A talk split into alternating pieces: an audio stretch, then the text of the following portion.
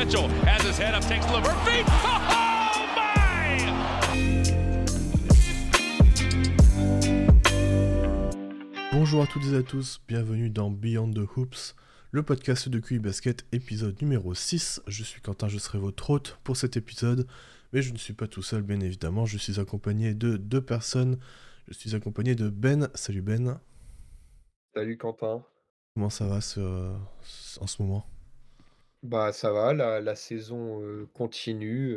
on rentre un peu dans la période où on, peut commencer à faire des premières, euh, premières analyses parce qu'on commence à avoir un peu plus de contenu qu'avant. Donc c'est, c'est cool, mais c'est aussi le milieu de. Enfin, on rentre dans l'hiver et donc c'est. Parfois la motivation baisse, baisse un peu. Ouais, il fait nuit à 17h30 et parfois euh, t'as pas trop envie de te lancer dans un truc. Ouais, quand tu te, tu te mets à regarder un Knicks Wizards à 17h30 dans la nuit euh, sous moins 3 degrés, euh, la motivation est parfois un peu, un peu moins là, mais bon, euh, nous on gagne un peu pour l'instant, donc, euh, donc va, ouais. j'arrive à suivre. Et on est aussi avec Benji. Salut Benji. Et hello, hello. Bah, T'as vu, on commence à, à se à se reconnaître. On n'a même plus besoin de se dire avant. toi, c'est Ben. toi, Ouais. c'est Benji. on repère direct. Ouais. Ouais, hello, hello. Ça va, ça va et toi? Bah écoute, ça va tranquille, hein, ça va tranquille, euh, malgré euh, deux défaites consécutives du 8. euh, bon, on fait avec, Ouais, hein. vous, étiez, euh, vous, étiez, vous étiez 4 sur le terrain. euh, Enfin, à part, il y a un match. bon, Contre ça les va, Knicks, non, mais euh, on, on en reparlera après. Mais contre, contre Brooklyn, ouais, ça, je, je ne m'attendais pas à grand chose, effectivement. Bon, et toi, comment, comment vont tes Lakers? Comment vont mes Lakers? Alors, je vais, me- je vais tâcher de le répéter chaque semaine. mes Lakers, c'est bon, LeBron James. Ça va être le running gag du podcast. C'est un peu le running gag du podcast. Alors, comment va LeBron James? Du coup, le, le point LeBron James. Bah, LeBron James, c'est absolument euh, incroyable. Il a, il a encore fait une, une super semaine. Euh, les Lakers, écoute, euh, je trouve qu'ils commencent un petit peu à monter en puissance. Il y a certains matchs qu'au début de la saison, on ne les voyait pas prendre contre certaines équipes qui commencent à prendre. Contre Dallas, c'est vraiment passé à pas grand-chose. Euh, et c'est typiquement une équipe au début de saison où, quand le match démarrait, je savais très bien qu'ils n'allaient pas gagner. Et même cette nuit, contre les Cavs, euh, c'est plutôt le genre de match où au début, de, début du match, je me dis ils vont pas le prendre et ils commencent à les prendre ces matchs, sachant qu'il y a encore euh, un peu d'absents avec Gabe Vincent et Jared Vanderbilt qui devraient apporter un peu de défense, qui est ce qui manque un peu pour l'instant. Ouais, donc ça, ça chauffe tranquillement côté Lakers. Ouais, ça progresse, c'est pas si mal, ça commence à ressembler un peu à quelque chose. ouais. Ah, c'est cool. Enfin, c'est cool. Bon, en tant que Eh oui, fan cool. des Lakers, euh, On pas trop. hein. mais euh, mais c'est cool pour les fans des Lakers en tout cas. Euh, on va parler de beaucoup de choses aujourd'hui. euh, on va parler de nos nos matchs de la semaine comme d'habitude. Puis après, on fera un gros gros sujet sur les Bucks. Euh, leur début de saison, ce- les attentes qu'on avait, ce, que, ce qui se passe tout simplement. Pourquoi c'est un peu compliqué sur ce début de saison, même si pas tant que ça. Enfin bref, on en discutera.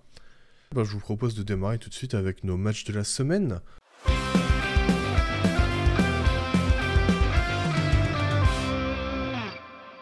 Benji, toi, tu voulais nous parler de Pélican contre Kings.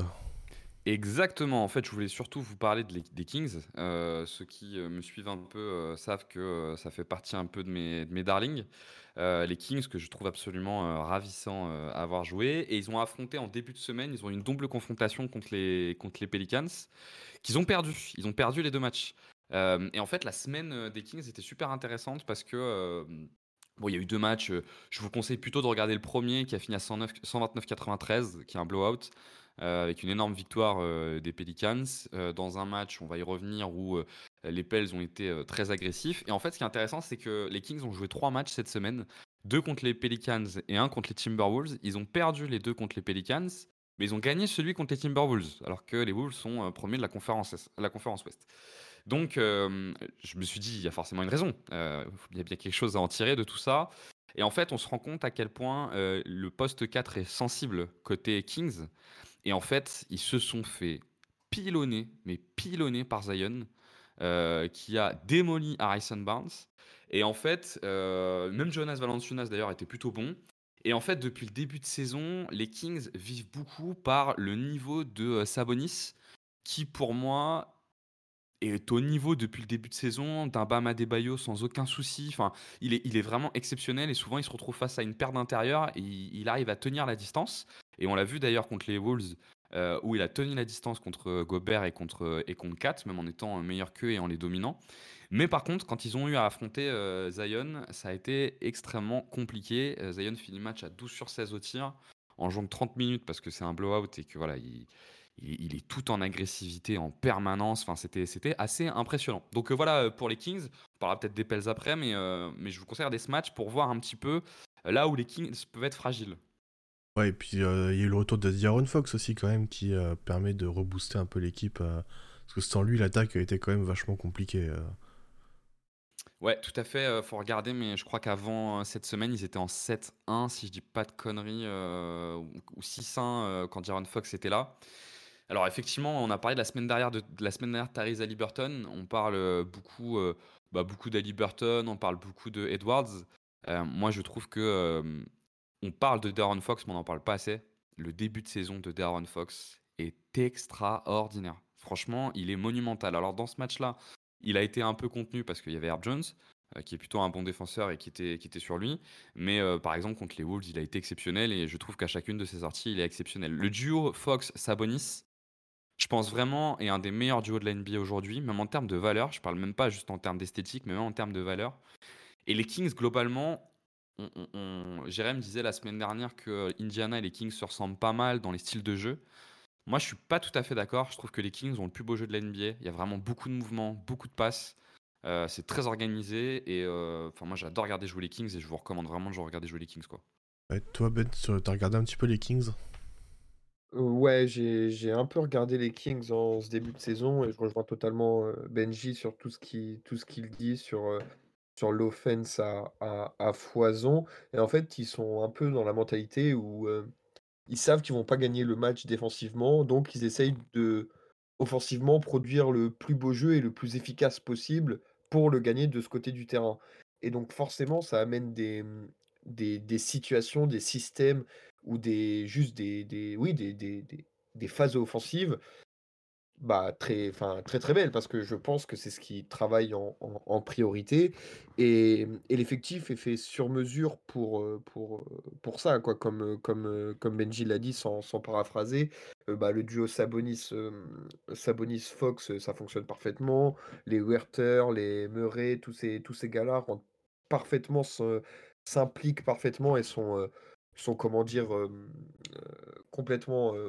Complémentaire. il rentre complètement en complémentaire, merci, de, de, des deux, des deux, mmh, comment dire, deux stars de l'effectif.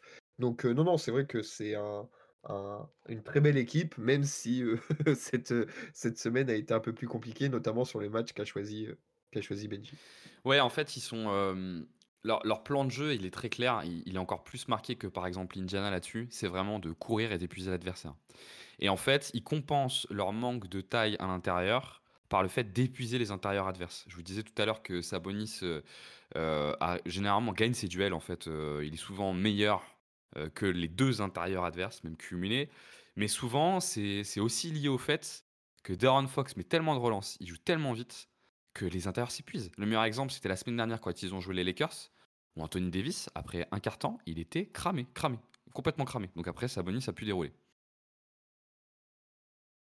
Toi, t'en penses quoi euh, des Kings, euh, Quentin? Ah bah, comme, vous, hein, c'est toujours très sympa à regarder par le mouvement, par euh, le spacing qu'ils ont et Eddie Aaron Fox qui est fabuleux. T'as un joueur qui est capable de drive aussi bien, aussi fort pendant tout le match avec des joueurs comme Werther, comme, comme Malik Monk autour. bah, c'est cadeau, quoi. C'est vraiment parfait pour lui. Et c'est un peu ce que les, voilà, ce que les Pistons devraient prendre en exemple pour euh, Kate Cunningham. Pour vous, euh, Fox, c'est quoi? Aujourd'hui, c'est un, un, top 5 de la ligue? C'est un top 10 un top 20 Alors, c'est compliqué ce genre de, ce genre de questions, mais vous, pour vous, c'est quoi? C'est un, un, espèce de candidat MVP, comme on a pu le dire la semaine dernière sur Ali Burton C'est un, un candidat starter All-Star? C'est moins que ça? C'est quoi pour vous? Starter All-Star, possiblement MVP, je pense pas. Et puis, enfin, pour moi, il est trop tôt pour parler de, euh, classement de MVP encore, mais, euh, mais ouais, là, pour l'instant, il se, il se pose dans le, dans, les, dans le top pour, pour aller au All-Star Game, ça c'est sûr. C'est un candidat euh, plus que possible, par exemple, pour la deuxième équipe All-NBA, quoi, dans l'idée. après, comme on l'a dit, c'est. Enfin, comme quand on l'a dit, le, MVP, c'est tôt pour en parler parce qu'il y a 10 équipes qui ont le même bilan. Et puis, donc, comme c'est, enfin, le MVP, c'est souvent une histoire de faut être un des trois premiers bilans d'une des deux conférences et un peu être la superstar qui ressort. Tant que, les, tant que tout est serré, pour l'instant, c'est un peu, un peu complexe. Mais enfin, dans l'idée, si on parlait de potentiel MVP dans quelques années pour Tyrese, je vois pas ce qui empêche Fox d'être au moins dans la discussion top 5-6 dans les prochaines années. Ouais, tout à fait. Il tourne à 30 points en moyenne s'il passe. il Bah pourrait tourner à plus de passes, mais en fait, le vrai playmaker de cette équipe, c'est Sabonis. Donc il est vraiment dans un rôle de, de, de scoreur.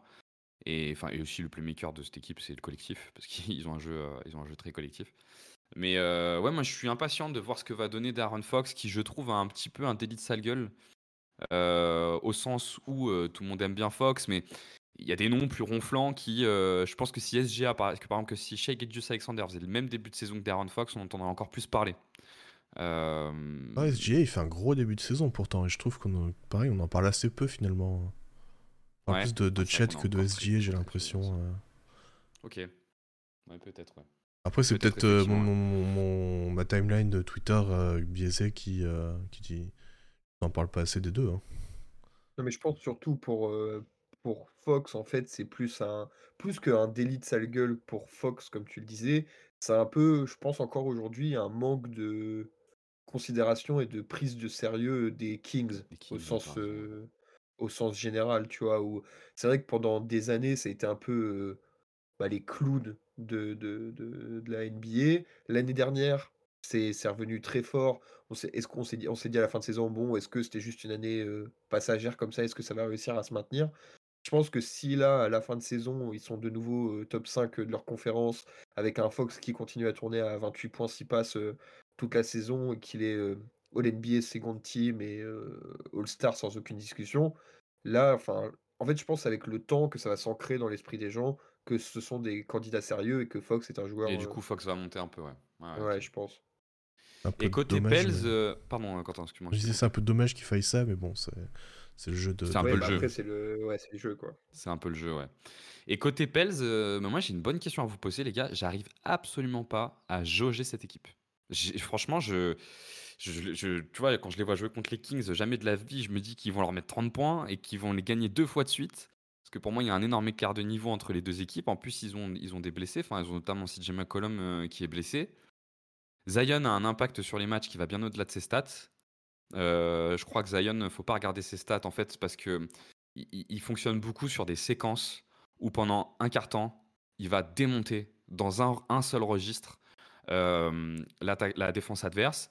Et derrière ça, euh, toute la défense doit changer. Et souvent, ça permet à Ingram et à Valanciunas de venir dans, une deuxième, dans un deuxième temps pour découper la défense un peu autrement.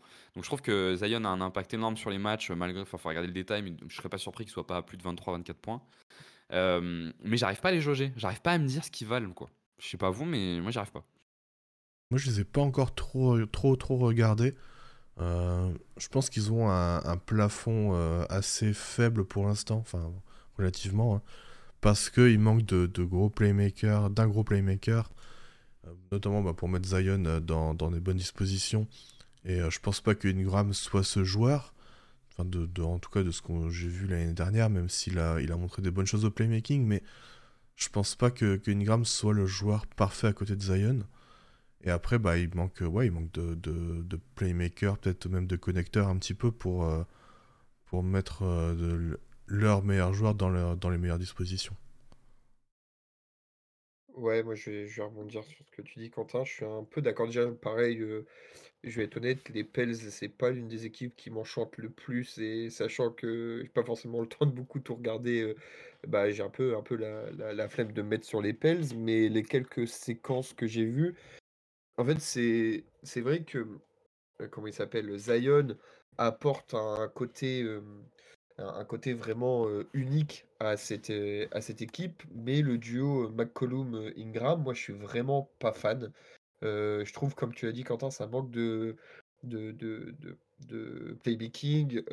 Ingram, on l'a vu pendant la Coupe du Monde notamment, il a pas du tout de jeu off-ball donc il est un peu inutile quand quand il n'a pas le ballon entre les mains et donc donc ça se répercute beaucoup sur son son apport sur le sur le terrain. McCollum, alors j'ai pas j'ai pas les stats sous les yeux d'efficacité Il est blessé, hein, McCollum, hein. Ouais, ouais, mais par exemple, je sais même plus si l'année dernière comment comment c'était et tout. L'année dernière, il était très, très inefficace.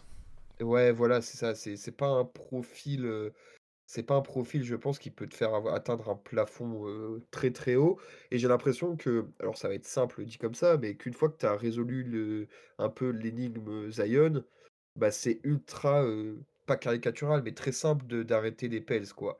Bon, c'est plus facile à dire qu'à faire quand c'est un mec comme Zion et que 90 de la ligue ne peut pas l'arrêter.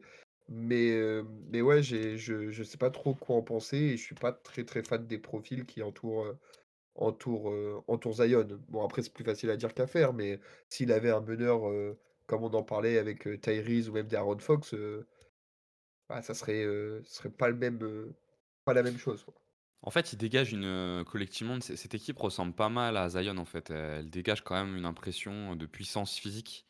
Euh, qui est assez impressionnante. Et parfois, comme c'était le cas sur ce match-là, tu vois l'équipe d'en face qui explose euh, physiquement.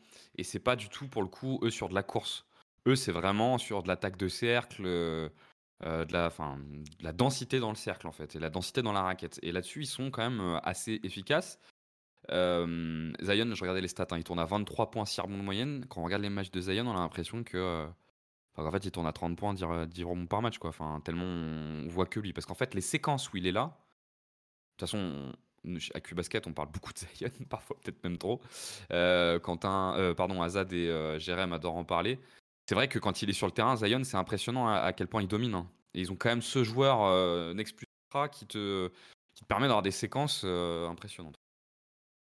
on verra sur la suite de saison hein, ce qu'il donne, hein, mais Ouais, non, mais je suis je suis d'accord avec toi, mais j'ai l'impression que, en fait, on est dans une ligue où, enfin, maintenant, c'est tel le niveau est tel qu'un mec solo, aussi fort soit-il, ne peut pas te t'amener tout tout en haut et j'ai l'impression que ça ne suit pas trop, trop autour de de de de lui. Alors pour l'instant pour l'instant, il n'a pas eu besoin encore de forcer. En fait, le truc, c'est qu'en plus de ça il peut même pas, forcer comme certains gars le font, à jouer, 38 minutes par match, à prendre, tous les ballons et tout.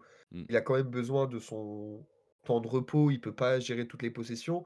Donc à partir de là, tu es déjà un peu réduit, réduit dans tes dans dans ce que tu ce que tu veux faire et donc ça se répercute un peu déjà sur les résultats, tu vois? Ils sont à je crois que j'ai vu, c'était à 9-8 ou un truc comme ça. 9-8 sans leur contrat max, hein, quand même, hein. Qui est CJ McCollum qui, euh, malgré ce qu'on critique sur CJ McCollum, est quand même leur meneur de jeu, le mec qui met un peu d'ordre et moi je les trouve quand même mieux quand McCollum est là, mais Oui, non, mais bien sûr, c'est sûr que McCollum, c'est mieux que je sais même pas qui c'est le backup, C'est Dyson Daniels qui joue, Ah mais la la main elle est c'est très bizarre euh, comme il joue.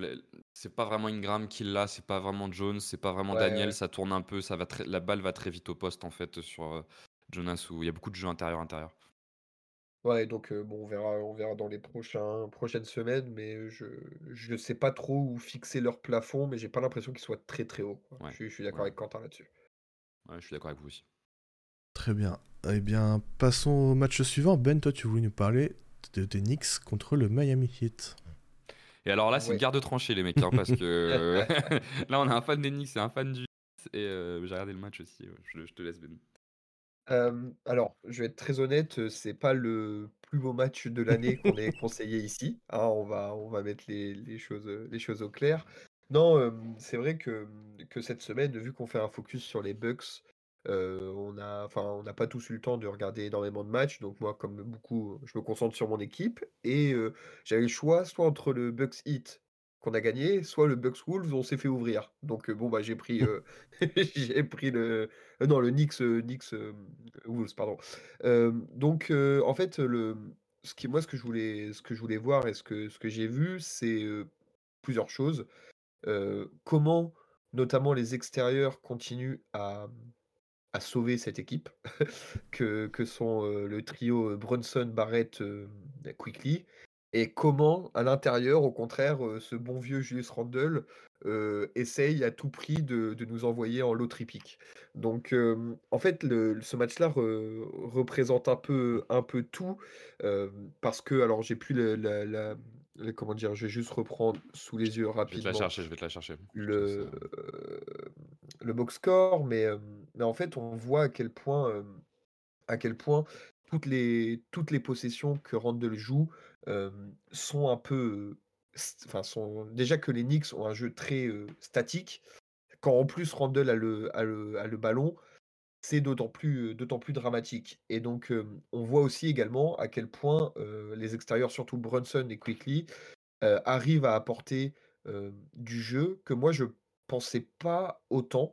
en fait, l'année dernière, on, a, réussi à finir deuxième offensive rating grâce à des bah, beaucoup de rebonds offensifs, de, des secondes chances. c'était un peu, c'était un peu haché.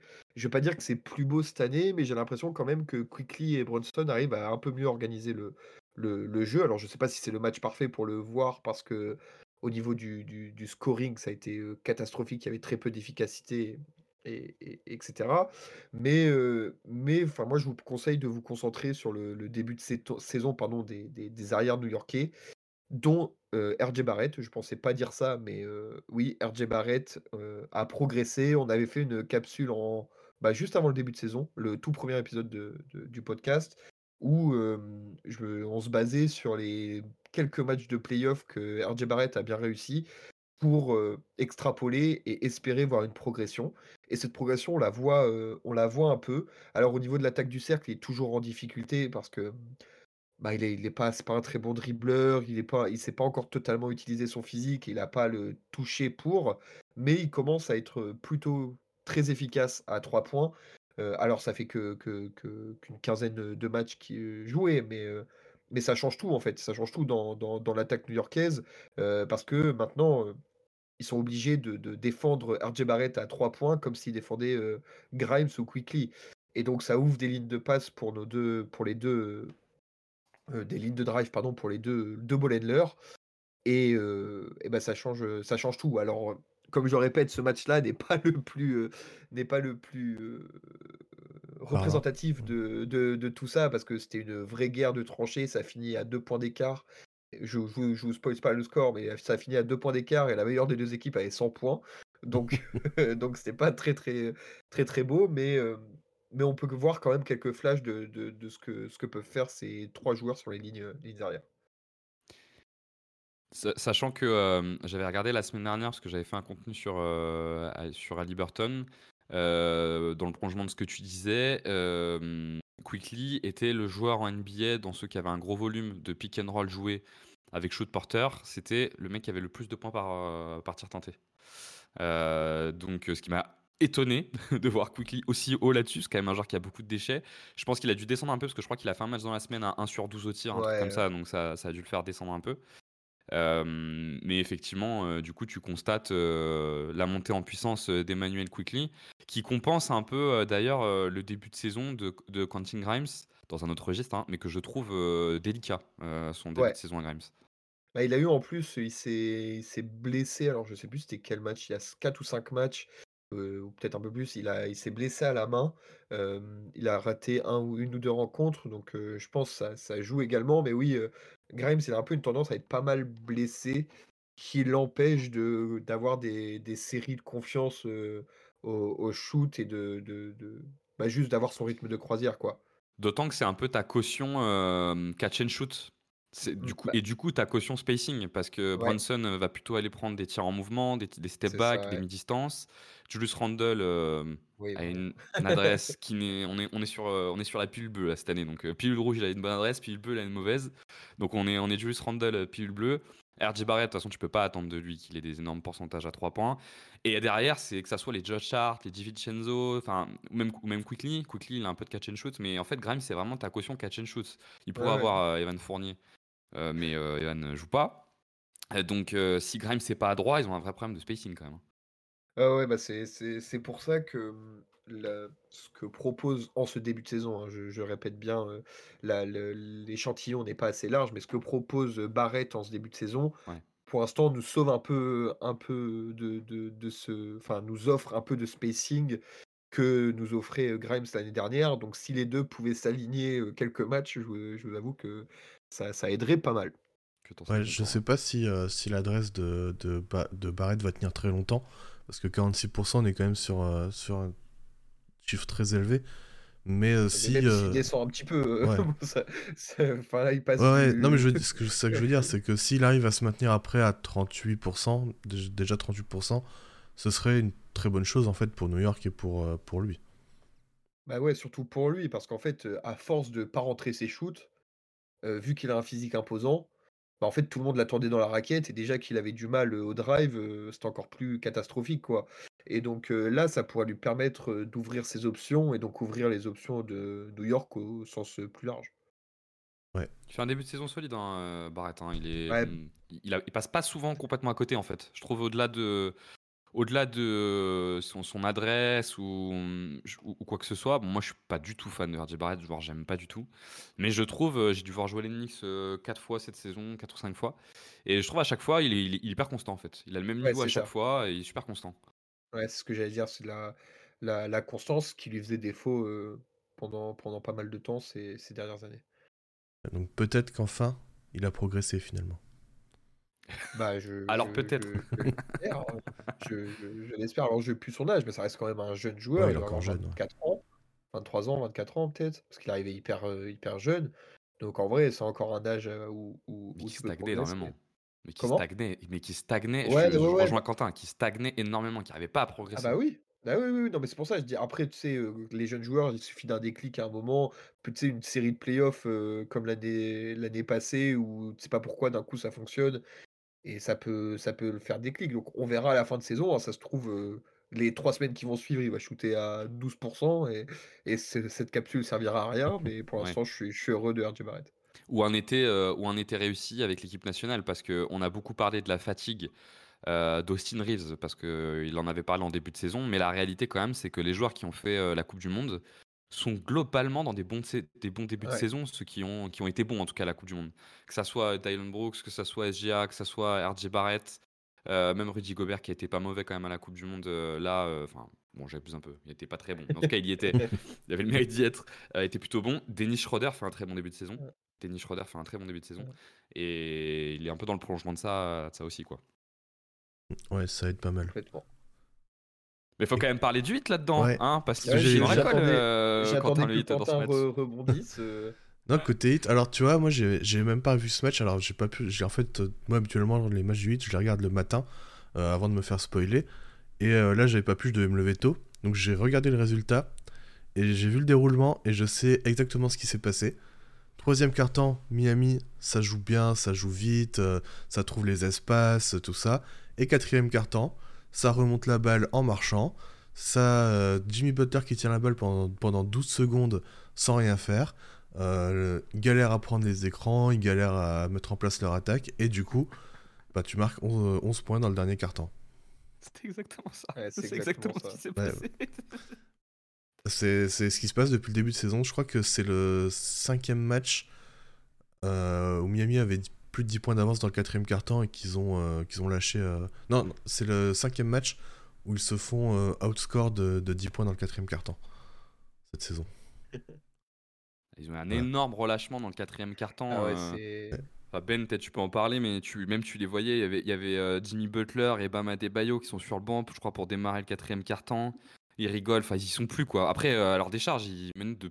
Je crois que c'est monté jusqu'à 23 points, je crois, au début du Ouais, quatrième carton. un peu 19. plus d'une vingtaine, je sais plus c'était combien. Je crois que c'était Ouais, 19. voilà, c'est 19. Je, je crois qu'à un moment, ça monte même à 23 points d'écart. euh, parce qu'au début du, du carton, euh, je crois que euh, Miami met un 3 points et ça doit monter à 22-23. Et euh, si je dis pas de conneries, hein, peut-être je, je me trompe. Et euh, pff, alors, le niveau de relâchement, j'en avais plus rien Ah à ouais, foutre du c'est- match. C'est c'est chaque match Et le- comme ça, hein. enfin quasiment. Et le truc, c'est que c'est un truc que tu peux difficilement faire au Garden. Parce que nous, on adore euh, parler de stats avancées et tout, mais bon, il y a quand même des intangibles hein, dans le basket. Et que le Garden, c'est que ça fait quand même partie des salles où, historiquement, quand il y a un comeback qui se lance, la salle prend un peu feu et tu peux te faire un peu bouffer par l'énergie que d'un coup prennent les Knicks, quoi. Ouais. Enfin, moi, ce qui m'a surtout. euh, ce qui m'a choqué sur. euh, enfin, on va parler que de la fin de match parce que c'est ça qui a. Qui, qui, qui a fait que qu'on est passé d'un blowout à un retournement de situation. C'est vraiment ouais, les deux stars, donc Adebayo et Butler, comment, comment dans un match important, ils se sont, se sont relâchés. Alors important, tout est, tout est relatif, mais ça restait un match de, comment ça s'appelle, euh, in-season tournament. je crois que si, si le Heat gagnait, ils étaient en 3-0 dans le tournoi, et donc c'était ultra bien placé pour se qualifier. Depuis le début de la saison, on voit que les joueurs ont l'air de prendre quand même, plutôt au sérieux ce tournoi et là, d'un coup, ils avaient un match en main et pour aucune raison, blackout total, ils font j'étais en train de regarder, les 2 cumulés, ils sont à 1 sur 11 dans le 4e quart-temps, alors que ce sont, on parle pas de joueurs, de joueurs, lambda. Les gars sont habitués à jouer les gros matchs, des fins de match.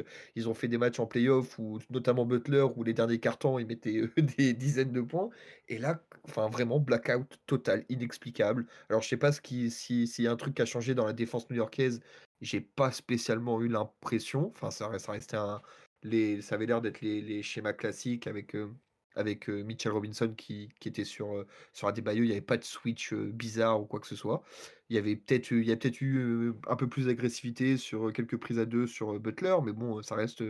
Enfin, on parle de Butler, on parle pas de, de le, du 12e mec de rotation de je sais pas quelle équipe qui sait pas s'en sans, sortir. Donc, ouais, c'est un peu.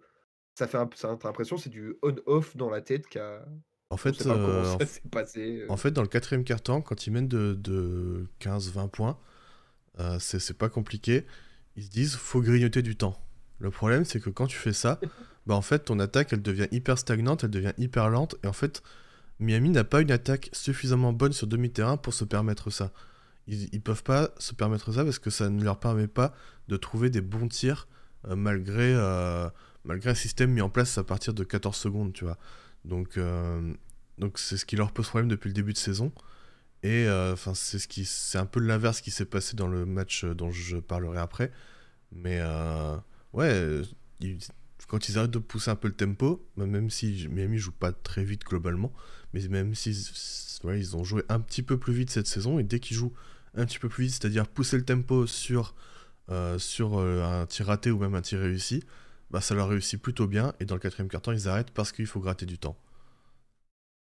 Pour juste conclure avec ce match avant de, passer à la suite, c'est vrai que par contre, New York, il y a un truc qu'ils font assez bien, c'est que quand ils arrivent à être dans une phase positive, comme c'était dans ce quatrième quart-temps, ils ont cette manie d'accélérer le jeu, notamment avec Quickly et Brunson, qui fonctionne très très bien parce que en fait, ça reste un truc de, shooter, c'est que quand tu en confiance, tu accélères, ça rentre, ça rentre. Et je sais qu'il y a pas mal d'équipes parfois ça n'accélère pas quand, quand tu es en, confiance. Eux, là, sur le quatrième carton, ils y sont, allés à, à, à 1000 à l'heure. Et bah, on a vu le résultat à la fin. Il y en avait qui jouaient, qui jouaient en, ayant envie de, marquer rapidement, et les autres qui étaient au ralenti et qui avaient un peu peur du chrono. Et, ça, bah, ça a fait toute la différence sur ce match, qui n'est pas le plus joli de la saison, hein, je vous le dis tout de suite, mais c'est intéressant à regarder c'est ça, et puis euh, c'est euh, en fait euh, New York a, bien profité en fait du coup des nombreux tirs ratés de Miami parce que du coup ça leur a permis de courir en transition et de eux d'avoir des paniers faciles.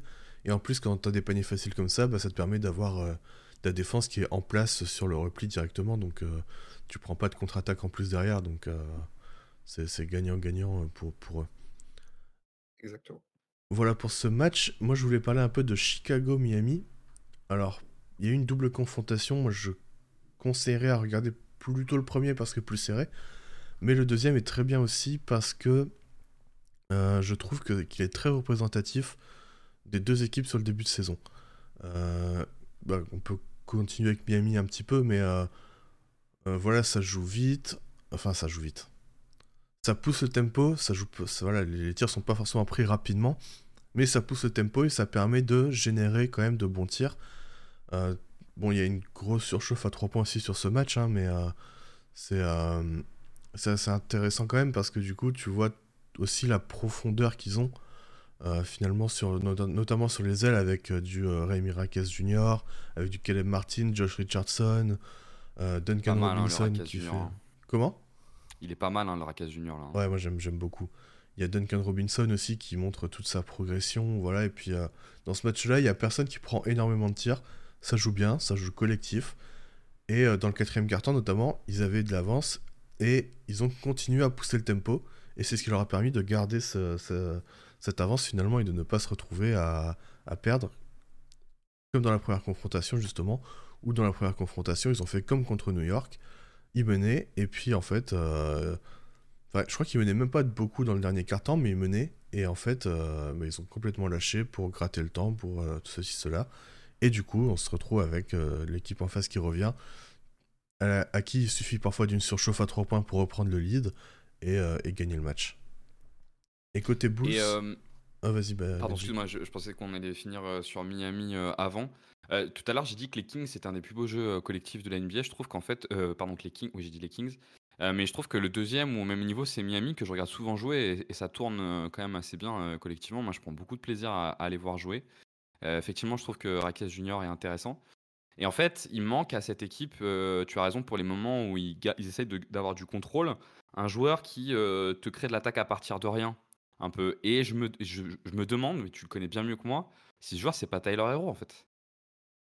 Mmh, Alors, même si je trouve qu'il a beaucoup de déchets quand il fait ça, mais est-ce qu'il est capable d'être ce joueur-là? Je pense pas forcément parce que leur euh, problème principal vient de la prise de décision.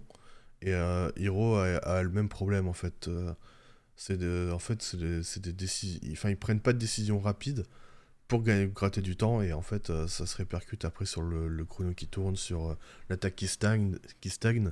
Et c'est le même problème avec Hiro. Donc, il aiderait, je pense, forcément parce que shotmaking euh, difficile, tout ça, il, peut le faire. Mais euh, le problème vient, est plus profond que ça en fait. Je trouve ça assez excitant, hein, Hero, de se dire euh, que Tyler Hero est pas là, parce que le début de saison est quand même plutôt bon, hein, côté Miami. Sans Tyler Hero, qui est quand même un contrat max, si je dis pas de conneries. Un, peu, un peu en dessous du max. Un peu en dessous du max. En tout cas, censé être ton troisième meilleur joueur. Et il est pas là, et avec un énorme rôle pour un troisième meilleur joueur. Et je trouve c'est assez intéressant de se dire que Miami, il revient quand Hero, on sait? Euh, pas trop, non. Non, c'est pas trop, d'accord.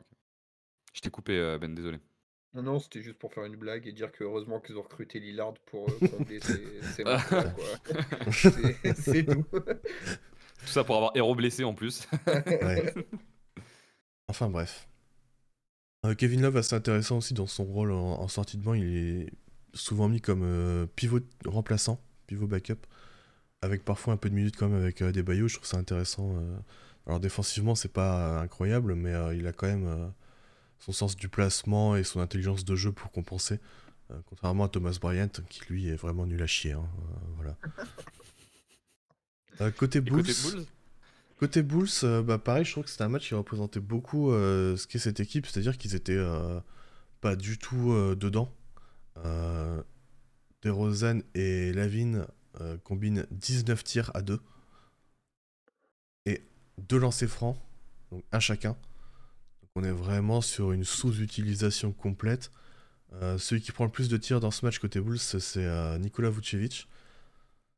Et euh, Caruso prend 10 tirs comme de Rosanne. Donc, donc voilà, je trouve que c'est très compliqué. Le seul qui fait un bon match, un plutôt bon match, c'est Kobe White. Qui, je trouve, fait un bon début de saison globalement. Il fait un bon début de saison, ouais, ce que j'allais dire. Ouais. Il fait un bon début de saison. Très très bon shooter. il est, là, il est vraiment très bien. Déjà l'année dernière, il avait bien progressé et là, là, je le trouve vraiment bien sur ce début de saison. Mais en fait, il n'y a personne qui est vraiment en phase et tu sens que l'équipe va nulle part et que si elle explose pas avant la deadline, enfin, ça va très mal finir pour eux, quoi. Voilà, je sais pas ce que vous, vous en pensez des Bulls. Oui, bah, je pense qu'on est un peu tous accordé là-dessus que le projet, basé autour de, de Levine, heu, DeRozan, heu, et tout, est plus proche de la fin que que du début. Je pense qu'en fait leur, projet est mort à partir du moment où Lonzo Ball ne pouvait plus poser un pied sur un parquet, quoi. et donc en fait, ça a tout remis en jeu. Ils sont restés quelques années cette, équipe un peu mid sais pas trop si ça joue le fond de, fond pour un, un haut pic ou si ça joue les playoffs, mais ça ira jamais loin. Donc au final, je pense que c'est une bonne chose qui enfin parce que là on, parle, mais il y a des rumeurs autour de, de Levine. donc, et Caruso. Et Caruso, oui, également bien, bien vu.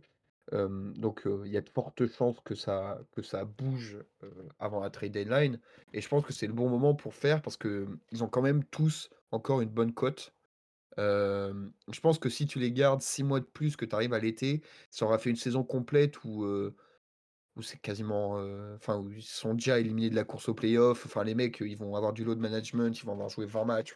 Ça va être catastrophique. Donc là, c'est le bon moment de les maintenir. En plus, même s'ils sont pas en phase, on voit quand même malgré tout les qualités de chacun.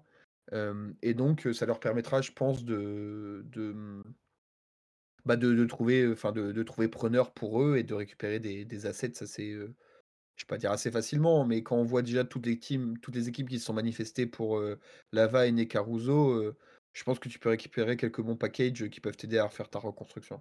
Ouais, Caruso par exemple est très demandé et ça, ça va faire monter les enchères et c'est peut-être lui qui est la meilleure cote en tout cas en termes de demande parce que son contrat est intéressant, parce que le joueur est intéressant, c'est un des meilleurs défenseurs extérieurs de la ligue et, et, je sais plus ce que je vais dire, mais voilà, du coup, Caruso euh, assez intéressant. Même Lavine, hein, on en parlait avec euh, Benji hors antenne la semaine dernière. Euh, enfin, on, disait tous les deux que lui et Siakam, c'est deux joueurs sur lesquels une équipe qui veut passer de contenders, enfin de, de playoffable à contenders doit se jeter, quoi.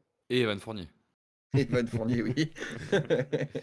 Donc, non, non, je pense que je pense qu'ils peuvent. si ils arrivent quand même à, à maintenir un certain niveau à, leurs joueurs. Et, enfin, en fait, ce qui est compliqué aussi, c'est que en plus de ne pas être en phase, d'avoir une construction d'effectifs qui, qui, qui, paraît complètement enfin, hors, hors du temps en 2023, ils ont un coach qui, qui n'aide pas beaucoup avec Billy Donovan. En fait, tout, tout est contre, contre eux pour que ça fonctionne, donc autant casser le plus rapidement possible. Quoi.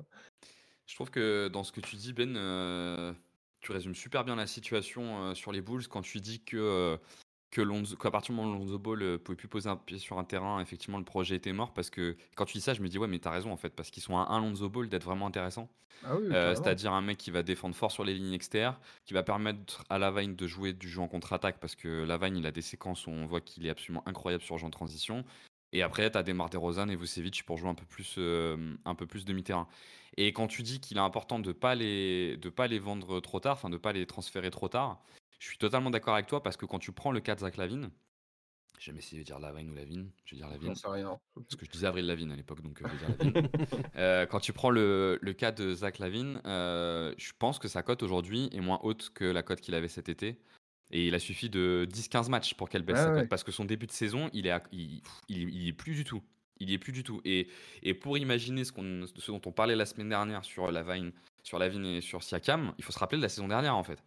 Euh, son début de saison est pas très bon, il est à côté de ses pompes, euh, alors que Lavine, pour moi, ça peut vraiment être une deuxième option, force scoreur, qui t'apporte énormément dans une équipe qui veut jouer le titre et euh, qui veut passer un cap pour pouvoir, pour pouvoir jouer le titre. Et effectivement, s'il tarde trop, j'ai peur qu'il perde énormément en valeur. On parlait des Pacers la semaine dernière. Tu mets euh, Lavine à côté de Halliburton. Euh, bien sûr, on parle de Miami. Tu mets, euh, tu mets le, la bonne version de Zach Lavine à Miami. C'est surtout que Lavine, j'ai l'impression, il plug un peu partout. Quoi. c'est, il fonctionne dans beaucoup de, de rosters, j'ai l'impression. En fait, qui n'ont pas besoin d'IQ, ouais. en fait, c'est ça. T'as, tu, t'as, as besoin d'avoir quand même au moins un bon créateur à côté de lui parce que c'est lui, c'est pas un créateur. Mais du coup, bah, Pacers, c'est très bien. Kings, c'est très bien, je trouve, et c'est vraiment excellent vu que tu as Sabonis et Fox. Euh, euh, Miami, c'est très bien aussi parce que tu as Butler, tu as des Bayo, et puis tu as, un jeu quand même qui, euh, qui est axé sur, sur le collectif. Donc, donc ouais, il y a pas mal de destinations qui sont assez intéressantes. T'as raison, c'est les destinations où il n'y a pas besoin de playmaker parce que le gros problème de Lavine, c'est son IQ, sa qualité de choix qui est pas très bonne, sa création pour les autres qui est inexistante. Par contre, euh, en termes de création de tir, euh, moi je le trouve vraiment très fort. En termes de contre-attaque, il est irrégulier, mais il a des séquences où il est vraiment impressionnant. Et euh, il peut quand même jouer sans ballon. moi je trouve sans ballon, il est pas, il est pas mmh. inintéressant. donc pour moi, oui, en tout cas. Oui, alors par contre, il est moins fort en création de tir que DeRozan. Oui, oui, non, mais je disais plus, plus intéressant off-ball que, que, que DeRozan. Ah bah oui, oui, oui, t'as complètement raison. Oh, bah, DeRozan, off-ball. Oui, c'est parce que les, gens les mettent, les mettent souvent dans la même case, alors qu'il y a quand même pas mal de différences entre, entre les deux. Quoi. Et puis Levin, c'est un, très bon shooter à 3 points aussi. Hein. Euh, en pull-up, catch and shoot, il est capable de faire les deux. Euh, parfois d'assez loin en plus, donc c'est très intéressant. Et c'est aussi un, bon driver, un joueur qui sait provoquer des lancers francs. Il est en moyenne à 5 par match sur, dans, sa, dans sa carrière. Donc, donc ça, c'est assez intéressant aussi pour les équipes comme Miami, par exemple, qui manquent de rim pressure et de, et de joueurs qui, qui, vont, qui vont au cercle. Oui, et puis je trouve que c'est un joueur qui. c'est un vrai, un vrai deuxième arrière. Enfin, voire même un ailier. Il n'a pas trop besoin que tu lui donnes trop de ballons. Tu as l'impression qu'un peu naturellement, quand il est bien, il t'apporte les 20-24 points. Euh, t'as pas besoin de construire un système pour lui, t'as pas besoin de lui donner des pick and roll. Euh, généralement, il a des coups de chaud dans les matchs, tu lui files un peu la gonfle, puis après, il sait se calmer. Je, trouve qu'il est jamais, il est jamais trop dans l'abus de tir euh, quand il est pas bien. Ouais, je suis assez d'accord, ouais. Énormément, Zach D'accord aussi. Peut-être pour, pour finir sur Zach Lavine, forcément, comme je le fais chaque semaine, je vous ai préparé un petit tu préfères. Ah. On répond oui, non, pour voir un peu comment on règle notre, notre Zach Lavine national. Euh, alors, je vous rappelle le principe du tu préfères, c'est juste pour pouvoir rank un peu un gars. On se dit, est-ce que tu fais, est-ce que si tu es l'équipe qui recevrait Zach Lavine, tu trades un joueur contre l'autre? Ok? Euh, Zach Lavine ou Malik Monk? Oh, Zach Lavine, je pense. Zach Lavine. Ok, donc vous êtes Sacramento, vous prenez Lavine contre Malik Monk. En 1-1, ouais, ouais, ouais. Ouais, en 1-1, ouais. Zach Lavine ou Malcolm Brogdon? Oh, Zach Lavine. Ah, je commence à. Ah non, bah attends, non, t'es quitté. Non, mais on sort de Portland, on se dit que Brandon est dans. C'est un peu triché là avec Portland. bah, euh, moi je prends la vigne. Euh, je pense que du coup, si tu mets enfin, si tu en prends par exemple le Boston de l'année dernière, je pense que je garde Brogdon. Ok, donc il y, a un... il, y a des... il y a des situations où tu préfères ah. Brogdon quoi. En fait, la défense c'est quand même assez intéressante chez Brogdon, alors que chez Lavine, c'est quand même très compliqué. Ouais, je suis d'accord. Zach Lavine ou Tyler Hero Zach Lavine. Ouais, j'aurais dit Lavine aussi, mais après, je je suis pas expert Tyler Hero, donc je dirais Lavine comme ça. De, de bah, la rim pressure, c'est ce qui fait la différence, et c'est un score plus efficace globalement. Donc, Un peu moins de création sur pic, mais ouais, plus efficace dans l'accès au cercle. Zach Lavine ou Tyrese Maxi Je savais qu'il allait tomber et j'y réfléchissais depuis tout à l'heure. Et... Moi, je pense Maxi quand même, sur ce début de saison en tout cas. Ouais, moi j'aurais dit pareil sur le début de saison, j'aurais dit Maxi, mais. Bon, allez, on va, on va dire Maxi pour la jeunesse et, euh, et le fait que on l'a, on l'a pas encore vraiment vu en première option sur, enfin première option, euh, première option bis, deuxième option sur un long terme, et on lui laisse le bénéfice du doute. Oui, ouais, et puis que les Sixers peuvent pas se permettre de perdre un playmaker. Euh, Zach, j'en ai, il m'en reste deux. Hein. Zach Lavine ou Markkanen hmm. hmm. J'aurais dit Lavine plutôt. Ouais, moi aussi, je suis pas très fan de Markkanen, j'avoue. Ok. Et Zach Lavine ou Brandon Ingram? Euh... oh, Celle-là, elle est compliquée. Pas grand fan d'Ingram. Ouais. Ça reste un bon joueur, mais en même temps. Moi, je prends de la, la Vine quand même. je pense aussi. En fait, j'aime pas trop le profil de tir de, de, Ingram. Euh, ouais. Ok, ok. Moi, j'aurais pris Monk. Euh... T'aimes beaucoup Monk aussi. Es... Ah, il est fort, hein, Monk. il est vraiment fort. Euh, euh, Brogdon ou Lavigne euh, J'aurais pris Lavigne. Je mettais Didier Rosanne aussi, mais ce sont la même équipe, donc c'est pas drôle. Tyler Hero ou Zach Lavigne euh, Dans le cadre de Miami, je prendrais plutôt Tyler Hero. Maxi ou Lavigne Évidemment, Thérèse Maxi. Lavigne ou Markkanen Je prenais Markkanen parce qu'il m'a l'air un peu plus stable mentalement. Lavigne, j'ai l'impression quand même il y a des histoires un peu de temps en temps avec lui. C'est pas le plus simple à gérer. Et Lavigne ou Ingram J'aurais pris. J'aurais pris Brandon Ingram, je pense, qui, fait, qui sait faire un peu plus de choses et qui défend mieux notamment. Euh, je peux comprendre, je peux comprendre.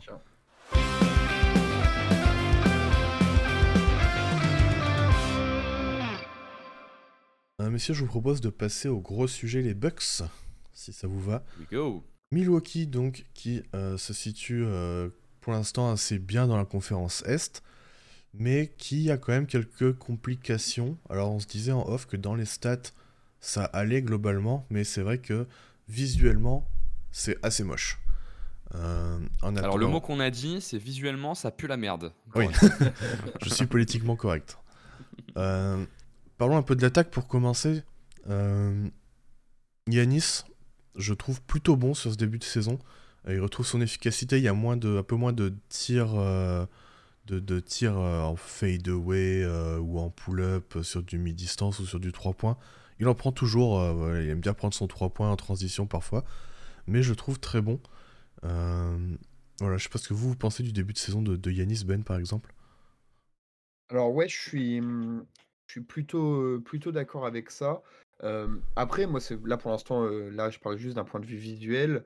le, le fait que, mmh, enfin, c'est ça ce qui se rapproche, qui, qui se rapproche de, du, comment dire, du panier, qui joue beaucoup plus en tant que, que vrai intérieur à l'ancienne, si je puis dire. c'est c'est un peu, c'est un peu un terme qui veut tout et rien dire, mais vous, vous avez compris l'idée. en fait, ça lui enlève du, un aspect visuel que moi, moi enfin, ce que je veux dire, c'est que je trouve qu'il avait visuellement, j'avais l'impression qu'il était pas dedans, que, que c'était un un peu plus moche que ce que c'est habituellement, qu'il avait du mal à, vraiment être dans, son, dans sa saison. Et puis quand je regardais les stats, je me dis putain, ça correspond pas du tout à ce que, à ce que je, voyais. donc si selon les stats, c'est efficace, ça veut dire que ça fonctionne. Mais moi, je reste un peu sur ma faim. J'ai l'impression qu'il y a des trucs qu'il n'arrive pas encore à bien, à bien faire, notamment les, les pick and roll quand ça finit en rollman. Enfin, j'ai vu, ils sont huitièmes de la ligue en termes de fréquence et ils sont derniers en efficacité. donc, sachant que, comment il s'appelle, Yanis, il prend, enfin, il joue pas mal le rôle de, rollman. Il y a encore des gros axes d'amélioration, mais, mais au niveau de l'efficacité, c'est quand même un peu mieux que, l'année dernière. Ouais, je, je, voyais, il passait à 79% au cercle pour l'instant, ce qui est, euh, ce qui est excellent. Et à 3 points, bon, on reste sur des. Mais c'est surtout au niveau de, de, sa fréquence de tir où il a, il a baissé un petit peu les, les mi-distances. Donc euh, ça, c'est plutôt, plutôt pas mal et c'est mieux pour, pour lui et pour les Bucks. Toi, Benji, sur, sur le début de saison de Yanis c'est c'est intéressant la stat que tu donnes, Ben, de dire qu'ils sont 8 en fréquence et dernier en efficacité, parce que quand on regarde jouer les Bucks, il n'y a que lui hein, qui joue l'écran. Il y a Bobby Portis un petit peu, mais Brook Lopez le joue pas du tout, et ils font pas du tout d'écran avec des petits, enfin de jeu de pick and roll avec des petits, donc c'est vraiment, c'est vraiment tout pour, pour Yanis. Yanis, je crois d'ailleurs, il est premier de la NBA au point marqué dans la raquette. J'ai vu, il a plus de 20 points marqués dans la raquette. Je sais pas si tous les ans c'est lui qui est premier, mais bon, en tout cas, intéressant de noter qu'il est premier. Le début de saison de Yanis. Alors, c'est compliqué. Hein. Euh, c'est sûr que le problème, c'est pas lui. Euh, aujourd'hui, au Bucks, et globalement, l'attaque des Bucks tourne plutôt pas mal. Hein. Ils sont quatrième, je crois, en efficacité offensive. Alors euh, que ils défendent moins bien. On verra sur la défense après. Et juste le fait de défendre moins bien veut dire qu'ils ont moins de contre-attaque. Donc, avec un jeu peut-être un peu plus demi-terrain. J'ai jamais eu l'impression à ce point que l'attaque des Bucks dépendait autant de Yanis. J'ai l'impression que vraiment il joue toutes les possessions, à part en fin de match où Lillard temps en temps reprend un peu, mais il joue énormément de possessions, énormément de possessions, énormément d'isolation, c'est-à-dire euh, des premiers pick and roll, on lui donne le ballon et après il va, calmer le jeu il va se mettre à attaquer le cercle. Dans ce registre-là, il est plutôt efficace, mais je suis à peu près convaincu qu'avec ce style de jeu-là, avec autant de Yanis en isolation, etc., etc., ça ne marchera pas. Et que en playoff, ça coincera. En témoigne euh, le match contre Boston, qui a eu cette semaine, où le, nombre de points marqués par euh, Milwaukee est hyper trompeur, parce qu'ils finissent à 116 points. Mais ils sont à 90 points, je crois, marqués euh, à l'entame des 5 dernières minutes. C'est juste qu'ils mettent, ils mettent 26 points dans les 5 dernières minutes. Et dans un match où ils étaient à moins 15, moins 16.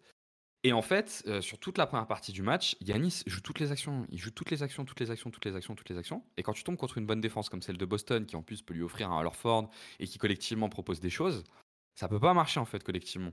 Et puis, euh, enfin, on les, ça marche oui s'il tourne à 75% dans la raquette, mais sauf que c'est pas ça. Donc, je trouve que son début de saison individuellement est bon, mais j'aime pas du tout le projet offensif qui tourne autour, à ce point autour de lui. Alors, je, je trouve pas que ça tourne autant autour de lui.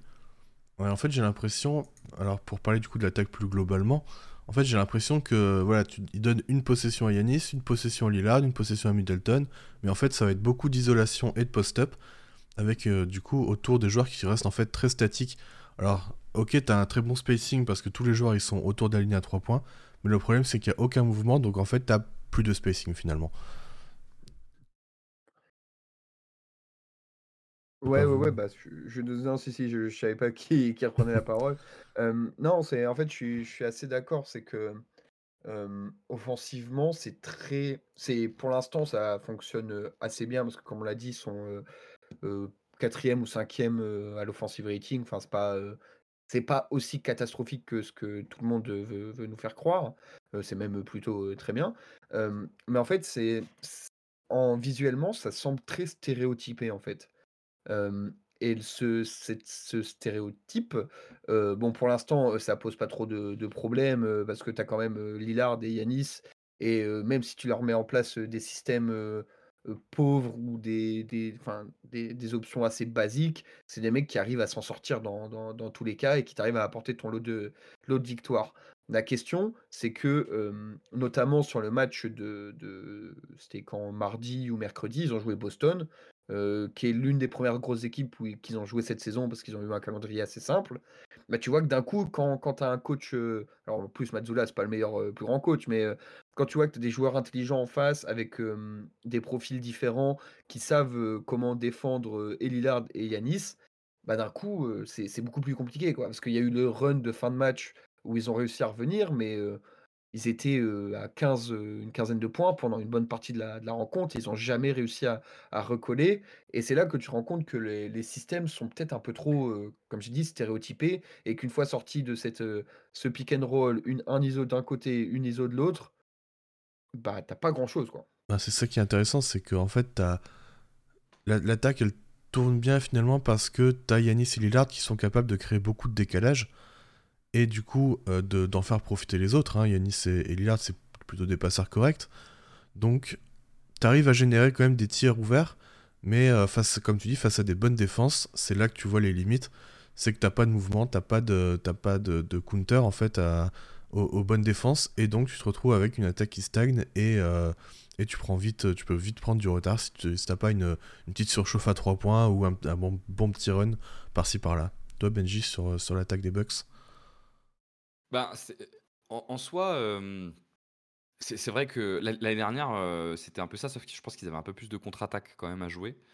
moi, j'ai dit en début de saison que si Milwaukee rentrait dans du two-man game à foison, je pense qu'ils seraient pas champions.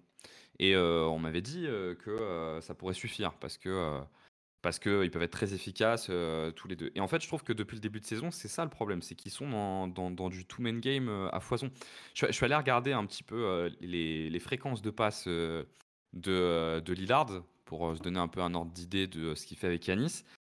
Il lui fait à peu près entre on va dire 17 passes par match. C'est on va dire une, passe sur trois qui est faite par Lillard, elle va à Yanis. si on prend Joe Holiday l'année dernière, c'était une passe sur quatre. Donc on passe de 24% à 33%. Ce qui paraît rien, enfin, ce qui paraît rien, non, ça paraît pas rien parce que c'est énorme en fait comme, euh, différence, mais qui montre à quel point ils jouent que tous les deux. Et je, suis assez convaincu que si, Milwaukee joue ce jeu-là, ça marchera pas. Et j'avais dit en début de saison que la peur que j'avais, c'était que derrière euh, cette, ce duo efficace, Middleton s'oublie et que les autres points d'attaque s'oublient en fait.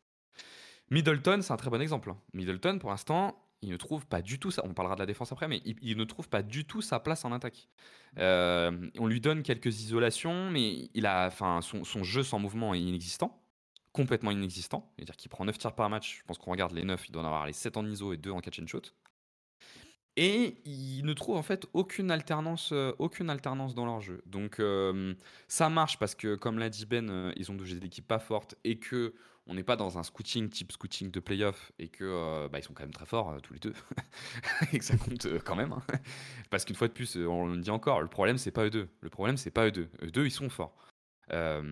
mais je vois pas comment ça peut ne pas coincer à un moment donné en playoff. Ah, le problème aussi, et je pense qu'on va pouvoir discuter un peu là-dessus, c'est c'est l'utilisation des deux ensemble. J'ai l'impression que Yanis ne screen jamais pour Dame. Enfin, j'ai pas les, les, chiffres, mais c'était euh, après le match contre Miami justement. Euh, c'était euh, donc Cooper Moorhead qui est le comment dire le beatwriter officiel du hit sur le site de la NBA, qui avait traqué la stat et il y avait eu seulement 6 pick and roll entre Dame et Yanis, qui avait généré 1,33 points par possession. Donc, enfin, je bah, pense, et je pense que j'ai une stat là si tu veux. J'étais en train de regarder. Yanis il est à deux possessions par match, en pick and roll, rollman. c'est ça, ouais et il est à 1.14 points par possession. donc à titre d'exemple, Bama Debayo, il est à 1.18, Niko Jokic 1.21, Sengun 1.21 et tu peux monter haut jusqu'à Gafford 1.39, Duren 1.41, euh, Valanciunas un 43, enfin vous voyez, vous Ouais. voyez l'idée quoi. En gros, il est, en, en- au- il est vraiment euh, bas de gamme en, pick and roll euh, sur, cette, euh, sur ce début de saison, euh, Yanis. Ouais, Pour vous je- donner un autre point statistique, un peu de comparaison, quand après je te, je te- je te laisse, que j'avais aussi une stat euh, là-dessus. Euh, donc je vous ai dit que Lillard de donner à peu près 16-17 passes par match à Yanis, elle génère 6 tirs qui seraient des tirs assistés. Ça vous donne un peu un ordre d'idée en termes de pourcentage. Donc en gros, sur 16 passes qui sont faites, 6 terminent par un tir qui serait comptabilisé comme un tir assisté, donc en moins de 2 dribbles. À titre de comparaison, l'année dernière, Arden et Embiid, c'était 20 passes, avec 11 tirs qui donnaient un tir assisté. Alors que Embiid est quand même un joueur qui déjà, de base, joue beaucoup d'isolation. Donc en comparaison d'un joueur qui joue beaucoup d'isolation, Yanis en joue encore plus. Ce qui euh, veut dire que quand ils jouent ensemble, c'est exactement ce que tu dis, Quentin. Yanis va jouer un écran pour lui. Lillard lui donne la balle parce que de toute façon, il cherche que Yanis. Et en fait, Yanis, il arrête tout. Il arrête tout, il se met à jouer une ISO. En gros, c'est à peu près ça. hein. C'est la sixième équipe qui joue le plus de hum, d'ISO en fréquence sur, Mm. euh, depuis, sur ce début de saison. Ça fait trois fois en coupe, en coupe Quentin, je suis désolé. Non, t'inquiète, t'inquiète. Non, mais moi, ce, ce qui me, ce qui me choque surtout, en fait, c'est la, la non-utilisation de, de Yanis et Dame. Et c'est, je pense, une question que beaucoup de monde se pose. Et euh, nous, on avait demandé, euh, on vous avait demandé sur Twitter euh, si vous aviez des questions, et la question est évidemment revenue. C'est Mousse qui la demande pourquoi aussi peu de pick and roll entre Yanis et Dame? Et la réponse, c'est je sais pas. Euh, ça me paraît être quand même une arme qui pourrait être assez efficace et euh, qui a besoin d'être travaillée parce que il y avait un exemple qui, qui avait été pris, c'était les, Warriors qui n'avaient pas utilisé de pick and roll Curry Durant pendant la régulière et qu'ils avaient utilisé pendant les playoffs. Sauf que les Warriors, ils avaient une attaque en mouvement, ils avaient une attaque qui marchait très bien euh, sans ça et qui pouvait se permettre de ne pas l'utiliser euh, en régulière et de la sortir en playoff. Là, les Bucks, je suis pas sûr que pour construire leur attaque, pour construire leurs automatismes, euh, peuvent se permettre de faire ça. Enfin, je, pense quand même que c'est une arme. Un pick and roll, en plus, tu peux le faire démarrer de très loin derrière la ligne à 3 points parce que Lillard a cette menace du pull-up de loin. Et ça t'offre des espaces de drive pour Lillard ou du roll pour Yanis qui sont euh, phénoménaux, quoi. Faut-il savoir le faire? Et Yanis Antetokounmpo ne sait pas le faire. Il sait pas jouer pick and roll. Il ne sait, comme tu le dis, il, pose, les écrans, il les slip tout le temps. Quand il reçoit la balle, il n'est pas dans une agressivité au cercle. Moi, je trouve que le principal problème, ils essayent d'en jouer. Ils en jouent des pick and roll. Ils se donnent le ballon. Les les ballons qui se donnent, là, qu'on décrivait avant, c'est, c'est issu généralement d'un écran. Ils donnent le ballon après. C'est juste que Yanis, il sait pas roll et il sait pas aller directement au cercle. Il va toujours se mettre sur une position de mi-distance et créer une isolation. Et ça se voit même dans les pourcentages, parce que sur les six paniers qui pourraient être assistés dont je vous parlais, qui on peut supposer que la majorité c'est du pick and roll, il tourne à 45% Yanis. Alors que sur la saison, il a 59%. Je- C'est, je, je pense que Yanis en fait est en train d'apprendre à jouer le pick and roll. Bah, je pense pas non plus à ce point-là. hein. Enfin, je, ouais, je pense pas que ce soit à ce point-là. hein. Je- je- Enfin, en tout cas, j'ai pas, j'ai pas eu cette sensation. Et je pense il y a un énorme problème d'agressivité en sortie d'écran. Ouais, je pense En aussi que sortie la- d'écran, il va pas au cercle. Je pense aussi que vu que l'attaque est très statique, la défense a tendance à plus collapse sur Yanis. Et après, c'est de la décision derrière de, de ressortir ou de prendre le tir qui est pas forcément bonne. Je, je pense qu'on est plus là-dessus que sur Yanis qui sait pas jouer un pick and roll. En tout cas, c'est le ressenti que j'en ai, moi. Ben, c'est quoi ton ressenti toi? Ouais, je j'étais en train de réfléchir, je sais pas trop. Je pense que l'inaction autour n'aide vraiment pas à, à comment dire à, à optimiser ce, ce, ce pick and roll. Mais moi aussi, j'ai l'impression, comme toi, Benji, que, que Yanis l'a trop peu fait et donc euh, a un peu de mal à se, à se mettre dedans. Et ça pénalise également Lillard, qui sur les pick and roll qui finissent sur, enfin, avec lui balle en main, bah, il est à 1.1, euh, 1.01 pardon, points par tir tenté. Et c'est pas, pas du pas tout le du calibre comme, comme il avait l'habitude. Voilà, c'est ça. Alors, c'est vrai qu'il faut rester un peu, un peu mesuré parce que ça reste 15 matchs euh, d'un gars qui est passé. euh, Enfin, il a joué dans une franchise toute sa vie avec le même, euh, les mêmes, euh, les mêmes coéquipiers pendant des années, le même fonctionnement, etc. Et ça change euh, totalement. Mais c'est vrai que là-dessus aussi, il est complètement en dessous de ses, de ses standards. Mais ce qui est encore plus frappant, moi, je trouve, c'est que on, on dit tout ça, on est plutôt négatif. Tu vois que les gars, ils sont quatrième ou cinquième à l'offensive rating. Euh, ils sont malgré tout, ça ça fonctionne quand même et tu te dis: «Si, ils arrivent à avoir le déclic et que ça passe un step, c'est terrorisant, en fait». ils ont tellement de marge de manœuvre, sachant qu'ils sont déjà bien dans la conférence Est et qu'offensivement, ça tourne à peu près. Tu te dis: «Si, ça fonctionne comme nous on l'espère, bah, ouais, ça sera terrifiant». il y a des choses intéressantes quand même, sinon leur attaque serait serait pas aussi efficace.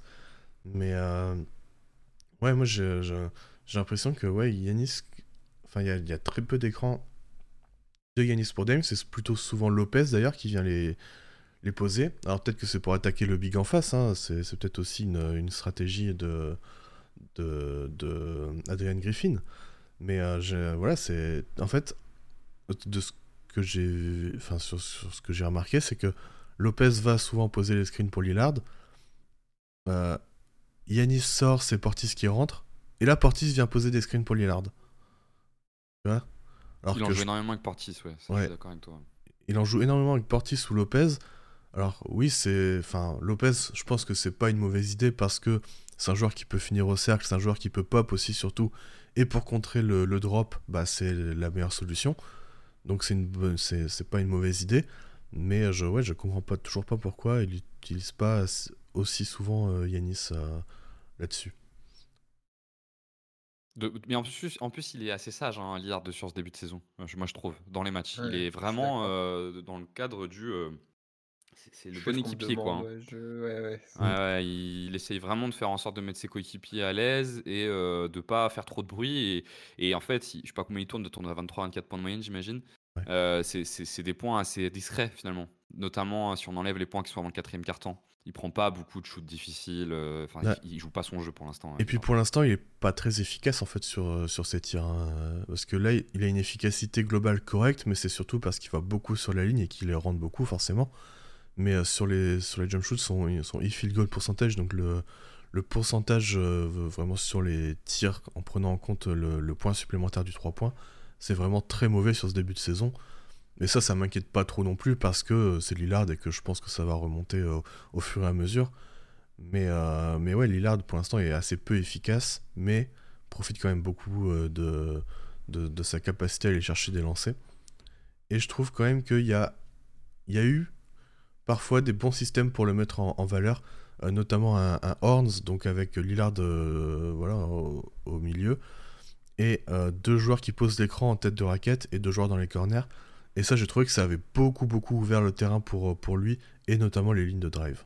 Je je sais pas si vous, vous avez, vous avez vu, remarqué ça aussi ou pas. Alors, j'ai pas remarqué. pas fait attention. J'ai pas remarqué spécifiquement ce play, mais ce que j'ai remarqué par contre, c'est qu'il est passé d'un monde où il avait des intérieurs qui jouaient que pour lui, à un, monde où il a un intérieur, parce que tu dis qu'il joue beaucoup d'écran avec Brook Lopez, je trouve qu'il en joue surtout beaucoup avec Yanis. Et même Portis c'est comme ça, à un monde avec des intérieurs qui jouent pour eux, quoi. Et que bah, ça lui crée moins d'espace. Et comme on disait avec Ben, pour l'instant, il est bon élève. C'est-à-dire qu'il n'est pas dans un truc de forcer un peu les actions. Il fait dérouler le jeu. Bon, il est clairement dans une phase d'adaptation. En fait, il n'y a rien de surprenant. Effectivement, on est à moins de 15 matchs. C'est tout, à fait, tout à fait normal. Ce qui est bien, par contre, parce qu'on est très critique, c'est qu'il apporte quand même ce qu'on attendait de lui, à savoir son, son, son playmaking et sa son creation making, sa création de shoot, shoot, pardon, en fin de match, dont ils avaient besoin. Alors du coup, on voit plus Middleton, mais il est quand même d'un niveau supérieur à Middleton là-dessus, donc c'est pas très gênant. Et ça, il l'apporte déjà pour le coup. Ouais. Ouais, et puis surtout, je pense qu'il force pas parce que pour l'instant, c'est vrai qu'on est critique, mais enfin, ça roule à peu près quoi. Ils sont deuxième ex ou troisième de, de la conférence. Ils sont à un match de, de la première place. Pour l'instant, c'est, je pense qu'ils ont totalement raison de continuer à forcer sur des, des plays comme, comme le pick and roll et continuer à essayer de le, faire fonctionner. Si à un moment ils arrivent à une série de 5-6 défaites de suite, je pense pas que ça arrivera, mais on ne sait jamais. Là, c'est beaucoup plus probable de voir Lillard refaire du Lillard un peu plus héliocentrique. Ouais, parce que là, Lillard, il a 31% d'usage. c'est son plus faible total depuis la saison 2018-2019. Ouais, bah, c'est ça, c'est que pour l'instant, ils sont, comme on le dit, ils sont dans l'adaptation, ils cherchent quels sont les, les, systèmes préférentiels pour l'un et pour l'autre. et puis ce qui est, enfin, ce qu'on n'a pas souligné, mais qui est important de rappeler, c'est qu'ils ont eu une semaine de training camp ensemble, quoi. Enfin, ils sont. Lillard, il est arrivé. Le trade s'est fait quand même assez tard. Je sais plus quand. S'est fait juste avant le début du training camp, ouais. Ouais, voilà. Donc, enfin, ils ont eu peut-être tout le training camp, mais enfin, il y en a beaucoup qui profitent de l'été pour, pour travailler ensemble ou ce genre de choses. Enfin, c'est pas, il n'a pas signé en début de free agency. Ils n'ont pas eu juillet, août et tout septembre pour travailler ensemble, quoi. Ouais, clairement. Et que le chantier, il est peut-être pas là, en plus. Parce qu'on parle beaucoup de l'attaque. Euh, et peut-être qu'il y a encore des choses à dire sur l'attaque, mais que leur premier chantier, il est pas en attaque. Hein. Ouais. Ouais, moi sur l'attaque, je voulais quand même parler un peu de euh, bah, l'utilisation de Lopez, que je trouve euh, assez faible finalement. Il a un très faible usage, et utilisé beaucoup sur pick avec Lillard ou en spacer. Et voilà, je, je, je, suis pas du tout fan de l'utilisation de Lopez. Je pense qu'il pourrait apporter beaucoup plus en étant plus proche du panier. Euh, bah, notamment parce que c'est un très bon joueur au poste tout simplement et que parfois sur certaines situations bah ouais ça pourrait euh, débloquer certaines choses pour eux. Moi je pense qu'on on revient à ce qu'on disait un peu avant, c'est que pour l'instant c'est une équipe qui fonctionne qu'avec deux mecs en attaque et les autres servent un peu à... rien. Enfin sont là pour faire le nombre quoi. non mais ça va rien. Euh, en plus il se trouve que Lopez est plutôt bon dans son rôle de spacer. Alors que, j'ai pas les stats de Mike Beasley, mais je ne serais pas surpris qu'il ait pas un pourcentage hallucinant. Ah si, au contraire, je crois qu'il Ah, il est très, très haut. il est très, très, très, très, haut pour l'instant. Middleton est un peu bas et en fait, il l'utilise, effectivement dans ce rôle-là, mais mais en vrai, on est complètement dans ce qu'on disait, Ben, tu as complètement raison, c'est ça, c'est-à-dire qu'en fait, ils jouent à deux, quoi. Alors, il se trouve qu'ils sont quatrième en efficacité de la ligue, donc je suis pas sûr qu'ils vont se poser 15 000 questions sur comment ils attaquent. Moi, je trouve que Yanis est est là, est dans une attitude, qui va pas il ball hog de fou. il pense, enfin, il pense qu'à il est concentré que sur son scoring. Je dis pense qu'à son scoring, je pense que c'est maladroit parce que c'est pas le personnage. Je pense que c'est Adrian Griffin qui lui demande ça. Mais j'ai l'impression qu'il est vraiment que sur son scoring, quoi. Ouais, mais je, pense que ça vient plus du coaching staff que, que de que de lui. Oui, oui, oui. Je pense aussi, ouais. Ouais, je pense aussi. je suis d'accord. Juste si je peux rajouter un petit mot, ouais, t'allais dire sur Middleton. Ouais, exactement. Ouais, parce que pour le coup, autant Bisley.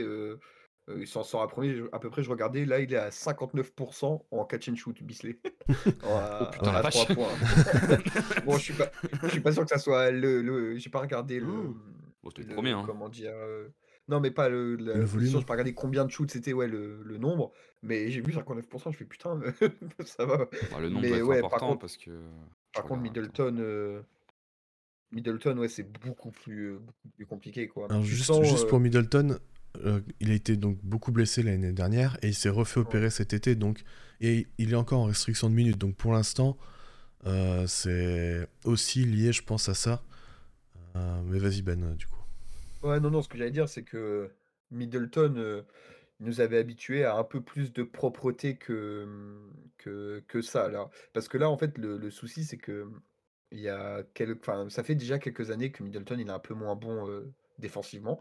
Puis à un moment, il était très, assez fort défensivement et avec les, blessures. Alors, je crois que c'est genou Middleton, c'est ça, non? Ouais, c'est ça. Ouais, c'est donc beaucoup moins de mobilité. Tu te rendais compte que défensivement, ça commençait à être compliqué. Mais il y avait toujours l'attaque qui, bah, qui était au moins honnête et qui permettait, lui, dans un rôle de deuxième ou troisième créateur, avec une efficacité plutôt, plutôt honnête. Là, maintenant, s'il commence à ne plus être bon défensivement, qu'il n'y a plus d'efficacité, alors ça reste un début de saison, il est toujours en reprise, etc. Il y a les restrictions, comme tu as dit. Mais c'est vrai que pour l'instant, il fait beaucoup plus de. Enfin, il est plus négatif que positif. Et ça me rappelle un peu un certain Clay Thompson dans l'idée. j'ai l'impression de voir le même, le même gars qui était assez fort défensivement et efficace offensivement et qui d'un coup, après des blessures, a complètement bah, complètement chuté. Quoi. là, tu vois, Middleton, il a. Je, donne juste la stat, mais Middleton est à moins de 20 minutes par match et il a 29% d'usage. Je trouve que c'est énorme son utilisation. il y a beaucoup de. Euh, il y a enfin, je sais plus contre qui c'était, mais il y a eu beaucoup de. Enfin, il y a eu une, toute une séquence de plusieurs minutes où euh, c'était Bell Middleton euh, sur le mi-distance ou en post-up et on le laisse jouer, il se démerde. Donc il est pas non plus mis dans des bonnes conditions. Complètement. Pour compléter juste sur euh, Malik Beasley, euh, j'ai regardé là du coup rapidement la stat. en fait, il a 59% en fréquence de, de ah catch and shoot à 3 points, mais son pourcentage est très très bon. Il a 45%. Il a 44,4%. Ah oui, je l'avais noté en plus. Ce, qui est un, ce qui pour le coup est un, est un très, bon, euh, très bon pourcentage. Middleton, ouais, il y, a deux, y a deux facteurs en fait. parce qu'en fait, il, prend les mêmes shoots qu'il prenait l'année dernière. Hein. Enfin, on Mmh. parle de lui filer la balle au poste et de le laisser faire. hein, C'était déjà comme ça l'année dernière. Mais pour moi, là, ce qui est compliqué avec Middleton, c'est que déjà, euh, bah, le corps fatigue et qu'il perd un peu en explosivité, etc., etc., avec ses différentes blessures au genou. Et qu'en plus, il faut se remettre quand même de l'opération qu'il a eue. Et parfois, ça prend un peu de temps. Mais qu'en plus, euh, bah, il, a, il a descendu dans la hiérarchie, quoi. Et que quand tu descends dans la hiérarchie, que tu es habitué depuis 3-4 ans à être la deuxième option, euh, et que d'un coup, euh, tu passes euh, d'un monde où, je me l'étais noté, d'un monde où tu prends, allez, il y a deux ans, qui est sa dernière vraiment saison pleine, 15 tirs par match, à un monde où t'en prends 9, bah, c'est pas, c'est, c'est pas tout à fait le le même rôle et, et c'est, c'est- Ouais, après, a, pourcentages sont pas si mauvais, il a 46%, tu vois, c'est pas non plus la catastrophe, hein. mais, mais, mais c'est, c'est, c'est, c'est, c'est, c'est- c'est un temps d'adaptation. ouais, après, il en prend moins parce qu'il joue moins aussi. hein. Tu vois, il a quand même plus, t'as 29% raison, ouais. d'usage. Donc, euh, C'est vrai, t'as raison. Mais il y a un euh, temps d'adaptation, il y a un temps d'adaptation à avoir, Non, mais bien sûr, de toute façon, quand t'as un gros changement comme ça, t'as besoin de temps quand même, euh, parfois, pour, pour que ça marche, tout simplement. Parce que parce qu'en gros, concrètement, qu'est-ce qui se passe avec Middleton? C'est-à-dire que le monde d'avant, c'était un monde où on regardait vers lui quand il y avait besoin de scoring demi-terrain, à un monde où on lui file des ballons pour qu'il ait, des- pour qu'il ait la gonfle. Donc en fait, euh, il passe d'un monde où il doit un peu sauver les gens à un monde où euh, il doit prouver qu'il est capable de scorer. Enfin, je, gros- je grossis le trait, hein, mais c'est un peu Ouais. ça quand même. Ouais, c'est un peu démerde-toi. euh. Et c'est pas, et c'est pas tout à fait, et, c'est- et mentalement, c'est pas la même approche. Mentalement, c'est pas la même approche. Euh, voilà.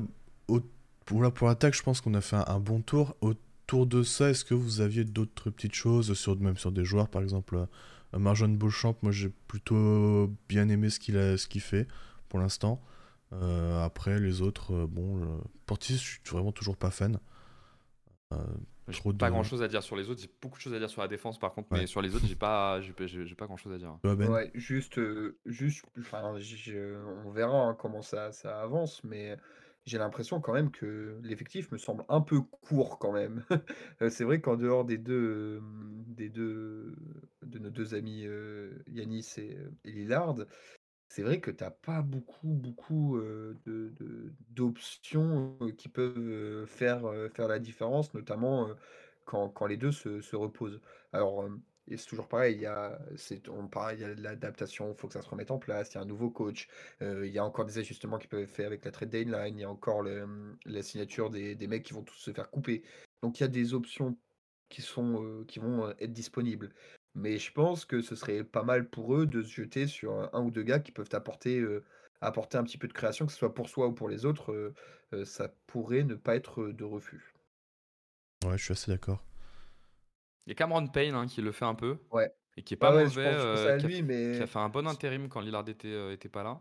si tu peux avoir un gars en plus de Payne, j'avoue que je pense que tu peux, tu Ouais. ne cracherais pas dessus. Payne, moi je suis Ouais. pas très très fan, et là il est en grosse surchauffe, notamment au pull-up, mais, euh, mais euh, ouais, je suis pas, pas un grand fan En de tout cas, en tout cas pour l'instant, il apporte ça, quoi. C'est-à-dire Ouais. que euh, il- je sais pas s'il serait plus efficace avec un autre mec que ce qu'ils le sont maintenant, vu que Payne Ah le oui, fait oui. bien pour l'instant. Ah, bien dire. sûr, bien sûr.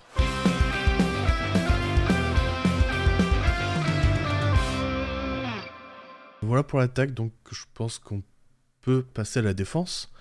Euh, la défense, et c'est là que ça pose problème. Alors, ce qui est étonnant, je- ce que j'avais regardé, c'est qu'ils ont finalement, statistiquement, ils ont certaines bonnes choses, notamment euh, si je prends la fréquence de tir adverse, euh, 13e au cercle, donc ça va encore en termes de, fréquence, donc c'est euh, le, nombre de tirs pris au cercle par les adversaires en pourcentage, donc 33% des tirs des adversaires. Euh, non, pardon, je, pardon, je suis sur le mauvais. euh, Ah non, 17, pardon, j'étais sur, le euh, sur la mauvaise euh, ligne. Donc c'est plutôt moyen finalement. Alors euh, je pense que ça a dû pas mal baisser euh, sur les derniers jours parce que quand j'avais regardé, c'était plutôt dans le top euh, 15. Euh, et ils offrent aussi très peu de tirs à 3 points aux adversaires, notamment dans le corner. Non, ils donnent beaucoup de tirs dans le corner, pardon. Mais globalement, ils donnent assez peu de tirs aux adversaires. Donc les adversaires ont un profil de tir plutôt bon pour leur défense. Oui, donc en fait, ce que tu dis, c'est qu'ils ont gardé le plan défensif qu'ils avaient l'année dernière. C'est ça qu'en fait, euh, ça dit, c'est que le plan défensif a pas bougé, c'est toujours été à peu près celui-ci. Ouais. Blinder la raquette, euh, éviter les trois points et laisser, euh, et laisser les mi-distances. Ouais, même Euh, si là, sachant pour, pour la raquette, Ouais. là, du coup, c'est un peu moins bon quand même. Ils sont passés de. Voilà, les deux dernières années, c'était 13e et 7e. Là, ils sont 17e. Alors, ça va encore euh, fluctuer pas mal parce que. euh, bah, parce qu'on est en début de saison et que, que pour l'instant, 2-3 matchs peuvent te faire beaucoup basculer au niveau du, du classement, mais. On commence à sortir un peu du début de saison. hein. On est quand même autour des 15 matchs. Ouais, euh, mais les stats c'est- commencent un peu à. ça, ça commence à se figer, mais c'est encore, je trouve que ça bouge encore pas mal. Tu Encore vois. un peu, un peu, ouais. Parce que quand j'avais regardé Euh, en début de semaine, ils étaient, euh, je crois, 12e ou 13e. Donc, euh, D'accord. On, on peut ajouter qu'ils ont la 22e défense de l'NBA, déjà. Euh, Déjà. Enfin, ou en plus. Euh, qui est la vue d'ensemble. Ils sont passés d'un monde où ils étaient la 4e défense de la NBA à un monde où ils sont la 22e. Donc, il y a un gros drop. Euh, ben, je me permets de me lancer hein, sur, sur la défense des Bucks. Le, le plan de Milwaukee a toujours été à peu près le même. Tu viens de le décrire, Quentin. C'est on limite l'accès au cercle en mettant de la présence dans la raquette. Et on défend fort le 3 points. On laisse le shoot le moins rentable, mi-distance. Alors attends, je te, je te coupe Euh, une petite seconde parce qu'en fait j'ai donné les ouais. mauvaises stats, j'ai donné les, euh, le- la, la réussite au tir plutôt que la fréquence. Et en fréquence au cercle, donc ils sont 5e, ce qui est excellent. Et euh, dans les corners à 3 points, ils sont 8e, ce qui est excellent aussi. Donc ils donnent très peu de tirs au cercle et très peu de tirs dans le corner. Ils te beaucoup de laisse. mi-distance, concrètement. Ouais, voilà, c'est ça, C'est énormément. c'est- c'est ce qu'il faut comprendre et ça a toujours été leur plan de jeu.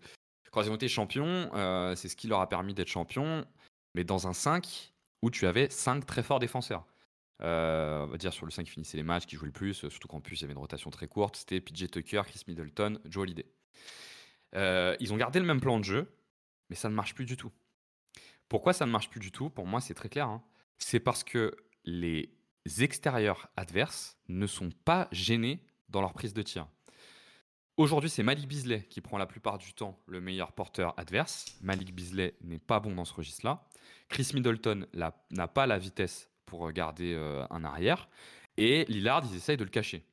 Donc concrètement, tu te retrouves dans une situation où avant, tu avais des pics qui étaient joués haut, où c'était Joe Holiday ou Chris Middleton qui défendaient dessus, ou PJ Tucker, et qui arrivaient à être gênants dans la prise de pic, ou en tout cas dans la sortie de pic, à un monde où maintenant, les mecs, ils prennent les pics et ils arrivent pleine balle, en fait. Ils arrivent pleine balle, donc forcément, ça crée plus de décalage. Ils sont moins gênés aussi dans leur finition au cercle, et ils sont moins gênés dans leur tir à mi-distance.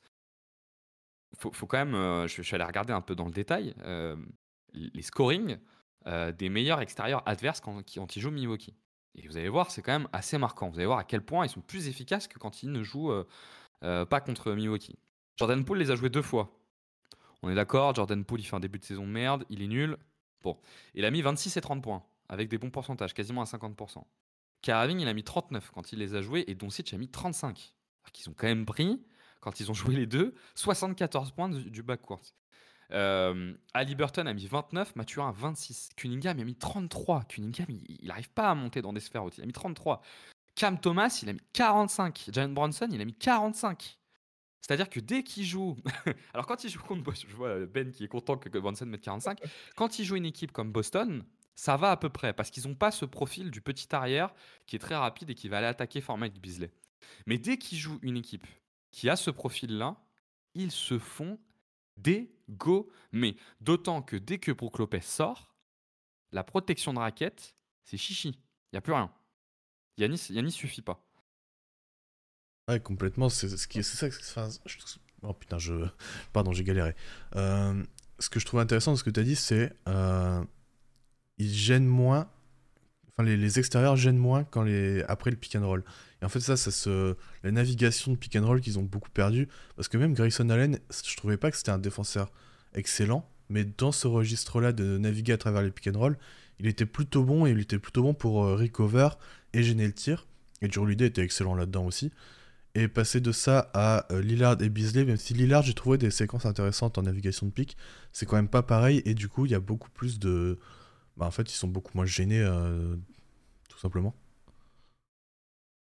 Et tout à fait. Et quand tu as un joueur comme par exemple, le, je trouve le meilleur exemple, c'était le match contre Dallas, où par exemple, quand tu joues contre Kyrie Irving, et contre Cam Thomas, c'était un peu pareil. Quand tu joues contre un joueur contre Kyrie Irving, si Kyrie Irving, tu le gênes pas dans les écrans, et que tu lui laisses arriver pleine balle, t'es sûr de prendre panier. Hein. T'es sûr qu'il va mettre son mi-distance, ou même qu'il va trouver un accès, une finition au cercle. Euh, et ouais, ouais, cette navigation entre les écrans, ils l'ont perdu. Et Boston, à l'inverse. Euh, Même si Marcus Smart le faisait déjà très bien, on voit à quel point Joe Holiday le fait bien. Moi, je regarde souvent jouer Boston. Joe Holiday, c'est un maître là-dedans, hein, sur euh, la navigation entre les écrans. Et ouais, là, ce, ce- ce truc en moins qu'ils ont euh, se manifeste. Et, Yanis, euh, moi je trouve qu'il a du mal en plus à passer un cap dans la protection de cercle. On en parlera peut-être après. Et euh, quand Brook Lopez sort, je crois que leur, euh, leur defensive rating perd, perd 10 points. Enfin, c'est une catastrophe. moins 9,7. Enfin, quand il, est, quand il est sur le terrain, ils sont à, à 9,7 points de moins encaissés sur 100 possessions que quand il est en Et déjà un volume qui est beaucoup plus haut que ce qu'il était l'année dernière. C'est-à-dire que je crois que quand Brook Lopez est sur le terrain, entre cette année et l'année dernière, il y a 10 points d'écart. Et en plus de ça, quand Brook Lopez est pas sur le terrain, t'en rajoutes 10. Donc en gros, entre l'année dernière, quand il y avait Brook Lopez sur le terrain, et cette année, quand il n'y a pas Brook Lopez sur le terrain, il y a 20 points d'écart. je, regarde du coup la, la stat justement. Je crois que c'est à peu près ça, j'avais regardé. Ben, toi, je sais pas ce que, ce que tu en penses de, cette défense. Bah non, je, suis... je vous rejoins totalement sur cet aspect de non-défense sur les, les extérieurs adverses. Et en fait, dans, l'imaginaire collectif, la défense intérieure prévaut dix fois plus que la défense, défense extérieure, et donc c'est beaucoup plus important d'avoir un, bon protecteur d'arceau que un, de bons défenseurs sur les lignes adverses. c'est sûrement vrai, mais tu vois que quand il y a une trop grosse différence entre les deux, tes intérieurs peuvent, peuvent rien faire en fait. C'est que les gars arrivent trop vite ou trouve des shoots à, à mi-distance dans des, situations parfaites euh, ou euh, arrive à trouver des décalages euh, sur les, les, extérieurs à trois points qui sont ouverts. Et t'as beau avoir la meilleure raquette défensive du monde, les deux gars ne peuvent, ne peuvent rien faire. Donc c'est vrai que en fait, avec, avec le, ce roster sur la ligne, ligne arrière pardon, si peu fort défensivement, j'ai l'impression que Lopez et Yanis subissent ça et ne, ne sont, pas, bah, ne sont pas à leur top niveau parce qu'ils doivent essayer de compenser. Les mecs arrivent plus vite sur eux que ce qu'ils arrivaient l'année dernière ou encore les années précédentes. Et donc, donc ils se retrouvent dans des situations encore plus complexes à, gérer avec moins de bons défenseurs autour. Et oui, et ce qu'on se rend compte, c'est que c'est Malik Beasley qui défend euh, le, premier, porteur adverse. Malik Beasley, il est super important dans l'équipe parce qu'il a un très fort pourcentage à 3 points et on a du mal à imaginer qu'il sorte. Euh, en fait, j'ai peur que assez rapidement, ça remette en question la viabilité de Middleton dans le système de Milwaukee, qui euh, offensivement n'est plus aussi nécessaire qu'avant et qui n'assure pas ce rôle. je sais que Quentin, toi, t'aimes bien Jay Crowder, même si je pense que Jay Crowder sur des petits arrières, c'est compliqué pour lui aussi. Mais il n'assure pas ce rôle défensif. Euh, donc, euh, enfin, ils sont vraiment dans une situation assez étrange où ils jouent contre des équipes qui font pas des systèmes très développés, hein, qui jouent globalement du pick and roll et de l'isolation à outrance, mais parce que ça marche trop bien contre eux. Et pour moi, la solution pour Milwaukee, c'est soit de sortir Middleton pour remettre un mec petit.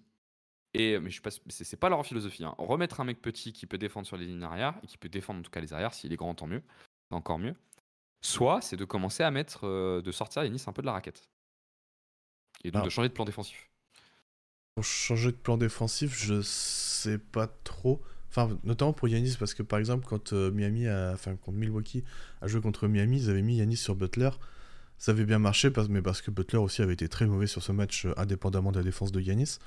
Mais du coup, tu perds aussi cette, enfin, ce second rideau que tu es censé avoir et qui, euh, qui a fait leur, leur défense finalement les années précédentes aussi. Donc je sais pas trop si ce serait un double second rideau. C'est la différence avec les autres équipes, c'est qu'ils ont un double. Enfin pour euh, pour que les gens qui nous écoutent euh, comprennent. Hein, la plupart des équipes jouent avec un, un second rideau, qui est le meilleur exemple, c'est Rudy Gobert, qui est un espèce de libéraux que tu mets dans ta raquette et et essaies de faire en sorte qu'il dissuade. Milwaukee, leur plan de jeu, ça a toujours été ça, c'est de mettre deux libéraux, quoi. Enfin, deux mecs un peu libres qui peuvent venir contester, donc de complètement fermer la raquette. Ouais, et mettre Yanis en fait sur un non-shooter, sur un joueur finalement pas dangereux offensif pour pouvoir se permettre de, de rester proche de la raquette. Ouais, c'est ça. Et euh, je sais pas si ça peut être une bonne solution, notamment parce que aussi euh, si tu mets euh, Yanis sur les meilleurs euh, sur le meilleur joueur adverse, Yanis c'est pas un très bon joueur pour passer à travers les écrans. je pense que tu perdrais plus que tu que tu y gagnerais en faisant ça. Donc pour vous la solution serait plutôt de bouger Middleton du 5. Hmm. Moi je serais plus. Ou Bisley hein. Ouais, bah, moi, en fait, je voulais juste, ajouter que, je pense que changer de stratégie défensive tout de suite, maintenant, là, ça se fera jamais. Enfin, Griffin ne le fera jamais. je pense que déjà sa situation en tant que coach, rookie, elle n'est pas, pas simple. Je pense qu'il ne s'attendait pas à avoir, à avoir Lillard, Yanis à gérer. Enfin, ça, doit, ça doit être complexe. Donc je pense qu'il prendra jamais le risque de tout bouleverser maintenant parce que faut être clair, hein, changer l'assignation défensive de Yanis tout de suite, c'est complètement bouleverser ton, ton plan de jeu défensif. Donc ça veut dire retravailler de nouvelles choses, sûrement perdre des matchs parce que tout ne sera pas encore parfaitement mis en place. Et je pense qu'il prendra jamais le risque. Par contre, Middleton en sortie de banc, je pense que c'est plus probable. Alors je ne sais pas s'il aura le, le, courage de le faire. parce que, parce que ça reste quand même, ça doit être un gros nom du vestiaire, mais ça me semble plus, plus adapté. Pour rappel, Middleton a joué la moitié de ses matchs de la saison dernière sur le banc. Hein. Je crois que c'est à peu près ça ah la stat. Ah, il doit être à 35 matchs joués, il y en a 19 commencés, je crois. Après, ouais, c'est une autre. Je pense ça doit venir du fait revenir de blessure, etc. Enfin, parce qu'il il revient tout le temps de blessure, donc, donc ça doit Oui, mais il y a une certaine forme de transition. Il y a déjà un peu, tu vois, quand tu as déjà joué sur une saison, tu fais 35 matchs, tu en as joué 15-16 sur le banc. Euh, c'est plus simple comme transition que de passer d'un coup, euh, comme euh, tu vois, Russell Westbrook, euh, j'étais titulaire toute ma carrière, d'un coup je vais sur le banc. Quoi. Ouais, Non, non, je suis d'accord. Et donc, c'est vrai que dans ce cas-là, sur le, le, comment dire, le roster, c'est-à-dire que qui pourrait prendre la place de, de, de, mince, de Middleton? Il y a Crowder, il y a qui? Il y a Connaughton, Bon, alors, putain, Connaughton, compliqué. Ouais, moi je pense qu'il faut, il faut le chercher, surtout ce défenseur. Il faut aller le chercher. Bah ouais, moi je pensais à. Enfin, je sais pas combien de. Enfin, je sais pas ce qu'il leur reste comme pic. comme jeune, ils ont rien, mais euh, t'as Caruso, t'es content quoi. Ouais. ouais. Euh, ils ont plus de pic, je crois. Ils ont tout, ils ont tout, tout viré. Ils ont plus de pic et ils ont plus de jeunes. Ça va être compliqué. Ouais, ah, t'as des chances à Marjane Beauchamp. Euh, c'est pas. Je me demandais aussi s'il n'y avait pas euh, dans la défense de, de Milwaukee aussi juste une, une surchauffe des adversaires en fait. Quand tu regardes les, les, pourcentages de tirs adverses, 44% dans le corner c'est énorme. 46% sur les mi-distances c'est aussi vraiment beaucoup. Donc euh, je me demande s'il n'y a pas aussi euh, un aspect surchauffe. Pour moi, surchauffe sur 15 matchs, euh, ça n'existe pas. surchauffe sur 2-3 matchs, pourquoi pas, mais même si. Enfin, non, pour moi, surchauffe sur 15 matchs, ça n'existe pas. Et que quand tu regardes les matchs, c'est ce que j'essayais de vous expliquer, moi, sur comment je vois les choses.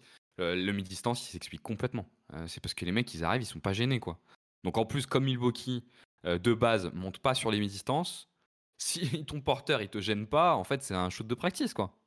Ouais, non, bien sûr, non, je, tu regardes le match euh, contre les Mavs, hein. Kyrie, oui, oui, bien sûr, mais tu regardes le match contre les, les Mavs, Kyrie et Lucas, ils ont beaucoup de shoots de practice, hein. surtout Kyrie à mi-distance, que Lucas, il a plutôt attaqué le cercle et, et joué du 3 points, mais c'est des shoots de practice. Alors le corner, il faudrait regarder un peu dans le détail, mais c'est un peu pareil.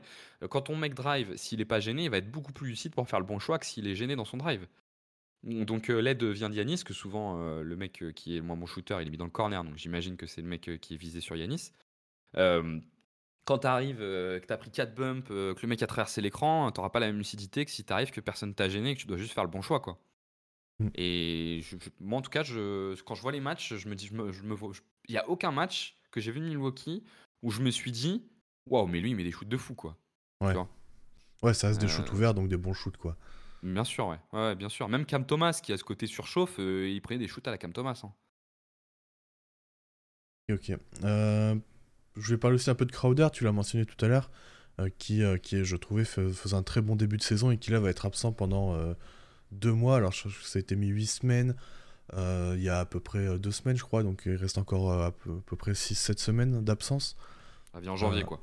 Ouais, voilà.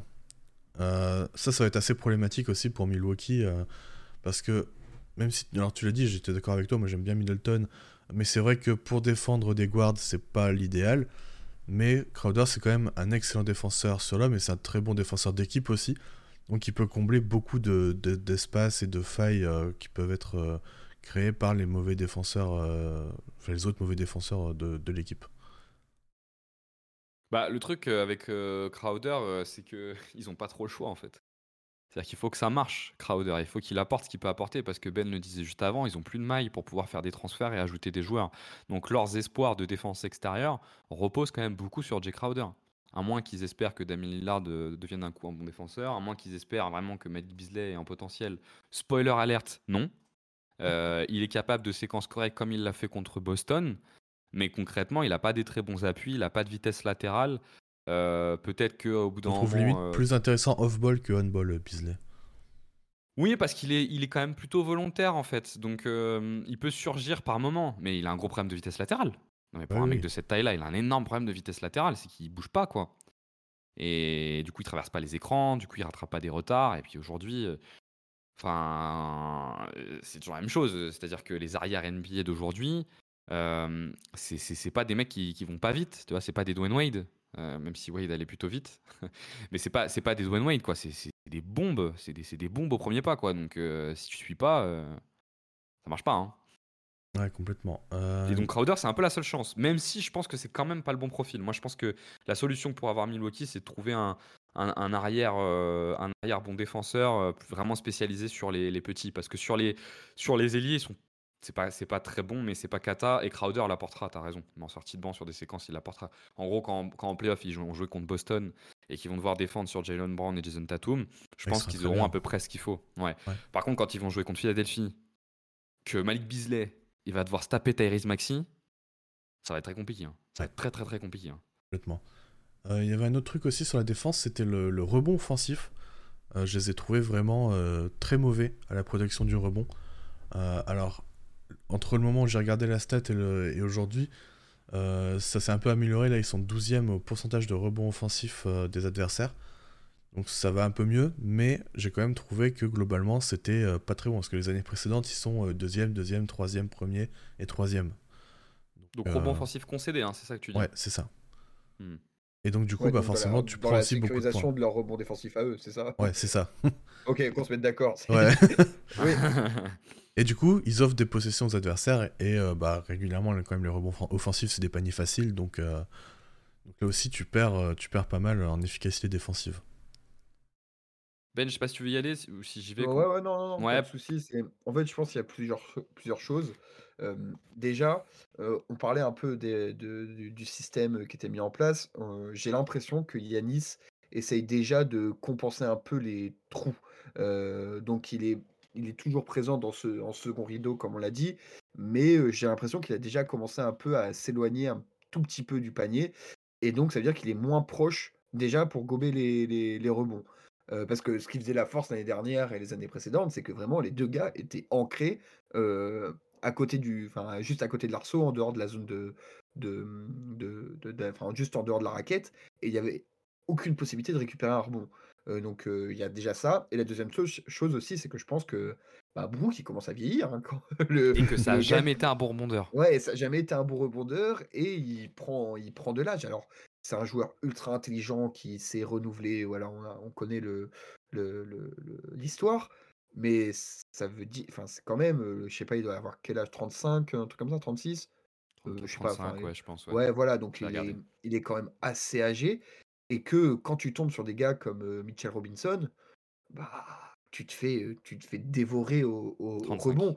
Ouais, voilà. Donc, euh, pour moi, c'est ces deux aspects-là qui font que, que leur protection, enfin, que leur, pas plutôt leur sécurisation du rebond est, est, moins bonne, moins bonne qu'avant, sachant qu'en plus, sur le banc, ils n'ont pas euh, de très bons. Enfin, le pivot backup, c'est c'est Portis qui est utilisé en, en pivot backup, qui est pivot depuis un an et demi, quoi. Enfin, avant, c'était même pas un, pivot. Donc, euh, c'est pas comme certaines équipes où derrière, tu as quand même des gars qui peuvent te sécuriser le rebond et tout. Là, c'est vrai que, que c'est pas le pas le point le plus, le plus positif où ils ont le plus de ressources. Oui, et puis tu l'as bien dit en prenant l'exemple de Brook Lopez, leur domination au rebond, elle était, elle était tactique. Parce qu'ils n'ont pas. Bon, c'est un très bon rebondeur, mais c'est tout. Les autres, c'est pas des très bons rebondeurs en soi. Et Brook Lopez, c'est le meilleur exemple de ça. Donc en fait, si tu arrives à faire sortir Brook Lopez et ou Yanis euh, de la raquette, tu t'ouvres des possibilités au rebond. Et en fait, tu as beau avoir un plan de jeu assez clair pour bloquer la raquette euh, et bloquer le 3 points. euh, ils, jouent les matchs, euh, les mecs. C'est-à-dire que quand tu te fais canarder à mi-distance ou tu te fais canarder à 3 points, bah, tu sors en fait au bout d'un moment. Parce que c'est naturel. Et, euh, pour moi, vraiment, tout est lié à ce problème de défense extérieure. C'est-à-dire qu'en fait, au bout, à force de voir les, ex- les extérieurs arriver à mi-distance, pleine balle, sans être gênés, bah, au bout d'un moment, ils sortent quoi. Parce que euh, ça fait 3 matchs, 4 matchs, 5 matchs, 6 matchs, 7 matchs qui se font canarder à mi-distance. Donc au bout d'un moment, tu te mets à sortir. Et t'as moins cette, cette double tour à l'intérieur pour prendre les rebonds. Ouais, et puis je pense aussi qu'au niveau des guards, c'est pareil, c'est pas, des, c'est pas des et Damien Lillard notamment, c'est pas des guards qui sont très bons à protéger le rebond, c'est pas des parce que c'est enfin le rebond ça reste une une comment dire ça reste collectif et euh, si t'as pas de box out, bah, ça peut te ça peut te enfin si un joueur ne box out pas bien, ça peut te ruiner complètement euh, toute ta possession défensive. Et euh, Lillard et Beasley sont aussi en partie euh, responsables de ça, je pense. Que, que, sur ce que tu dis, Quentin, je pense que c'est important pour les gens qui nous écoutent d'avoir la précision. Le, le sujet, c'est bien le box-out et pas le nombre de rebonds pris. Parce que le nombre de rebonds pris par ces joueurs-là, souvent, c'est des rebonds non contestés mmh. qui ont vachement moins de valeur que les rebonds contestés. Et alors, effectivement, si c'est par l'angle du box-out et en gros, ouais, enfin, on va dire du box-out, là, je comprends. Si c'est par l'angle de juste parce qu'ils prennent pas de rebonds, et j'ai bien compris que c'est pas ce que tu disais, euh, là, ça me paraît moins pertinent parce que de toute façon, les rebonds que prennent les petits, euh, c'est des, des, des, rebonds à très faible valeur ajoutée. Hein. C'est ça, c'est des rebonds euh, qui traînent. Tester des trucs qui traînent, tout ça. alors oui, c'est bien de faire l'effort, mais un box-out. Si tu fais pas, quelqu'un d'autre va le faire en fait. Oui. Ça, ça peut être n'importe qui. C'est pas toi, c'est pas pour ça que Tyler Hero est à 6 rebonds par match, c'est parce que il profite des box-out de tout le monde autour pour sauter super haut et aller, les récupérer pour, pour ses petites stats. Euh, et qu'en plus, Yanis est pas un joueur qui prend énormément de rebonds contestés.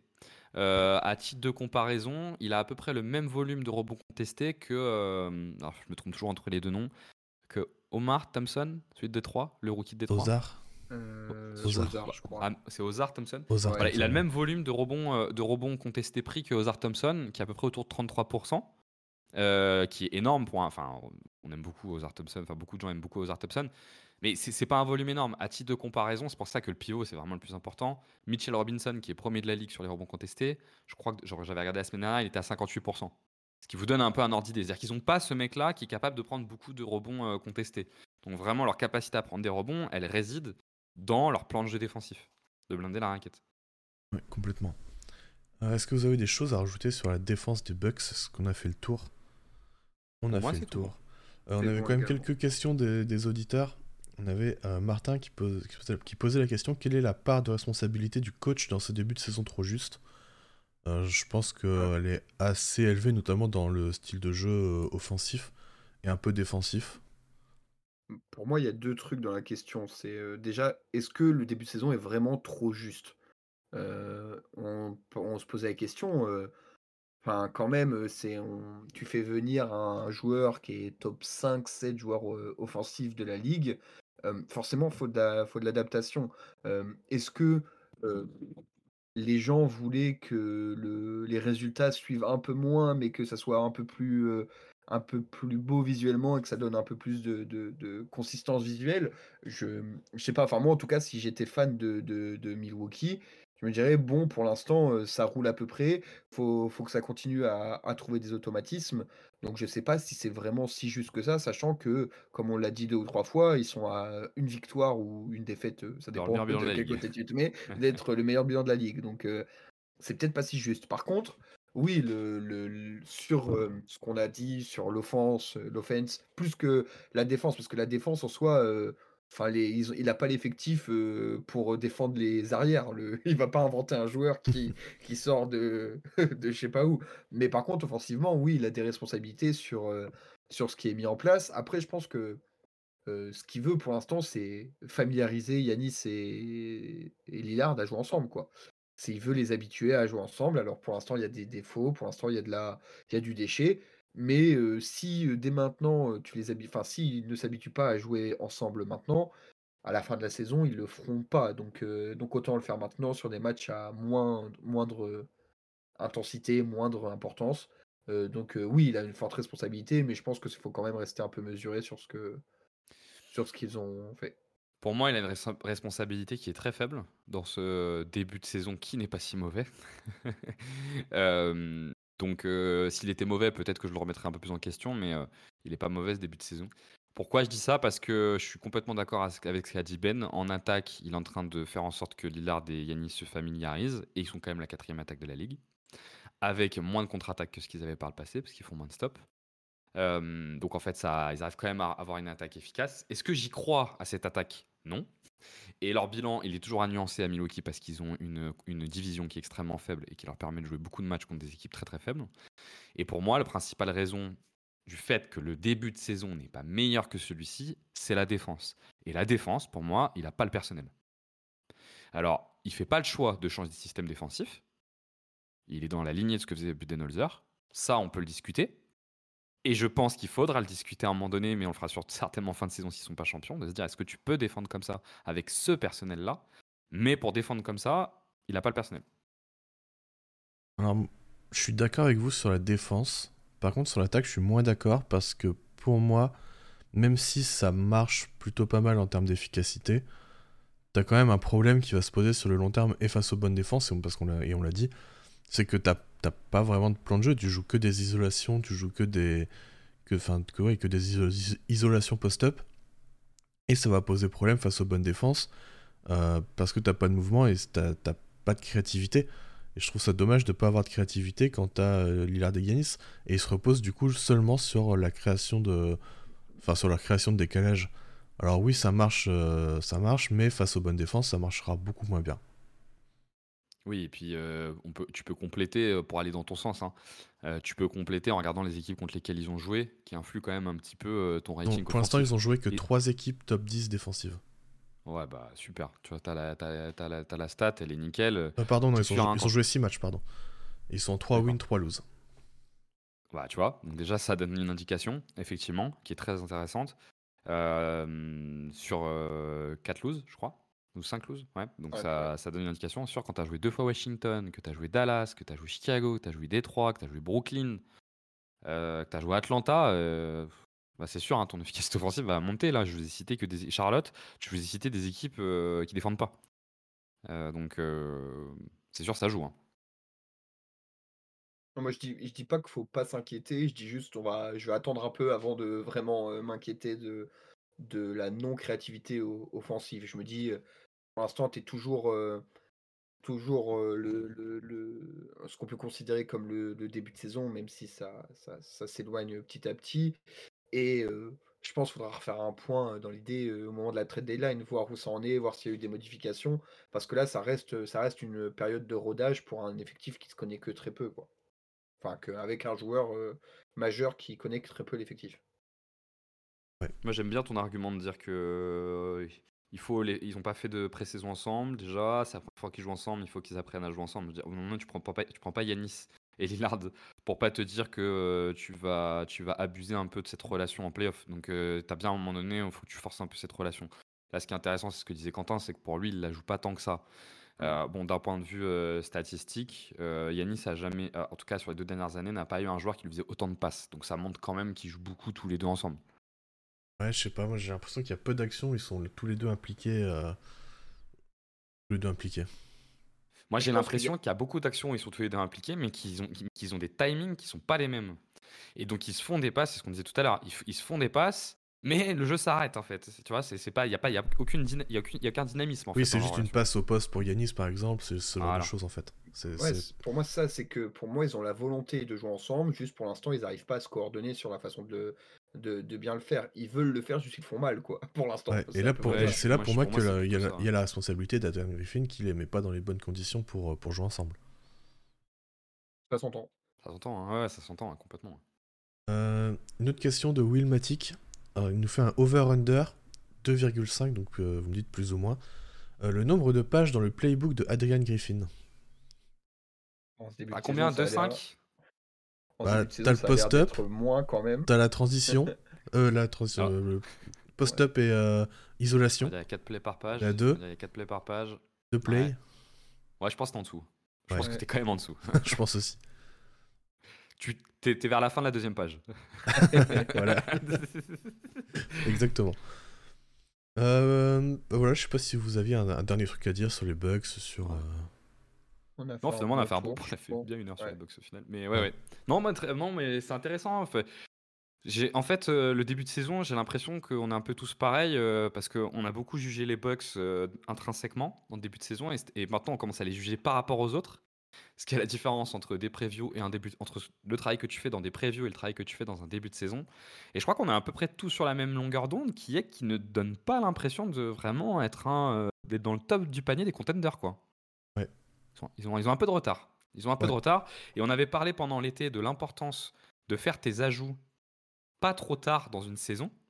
Rappelez-vous ce qu'on s'était dit, on avait discuté euh, sur Twitch de euh, les bons départs, est-ce que ça t'indique sur est-ce que tu vas être champion ou pas? Et la conclusion à laquelle on est arrivé, c'est de se dire qu'il faut que ton roster, tu l'aies pas trop tard, parce que quand c'est trop tard, après, tu mets trop de temps à mettre des automatismes.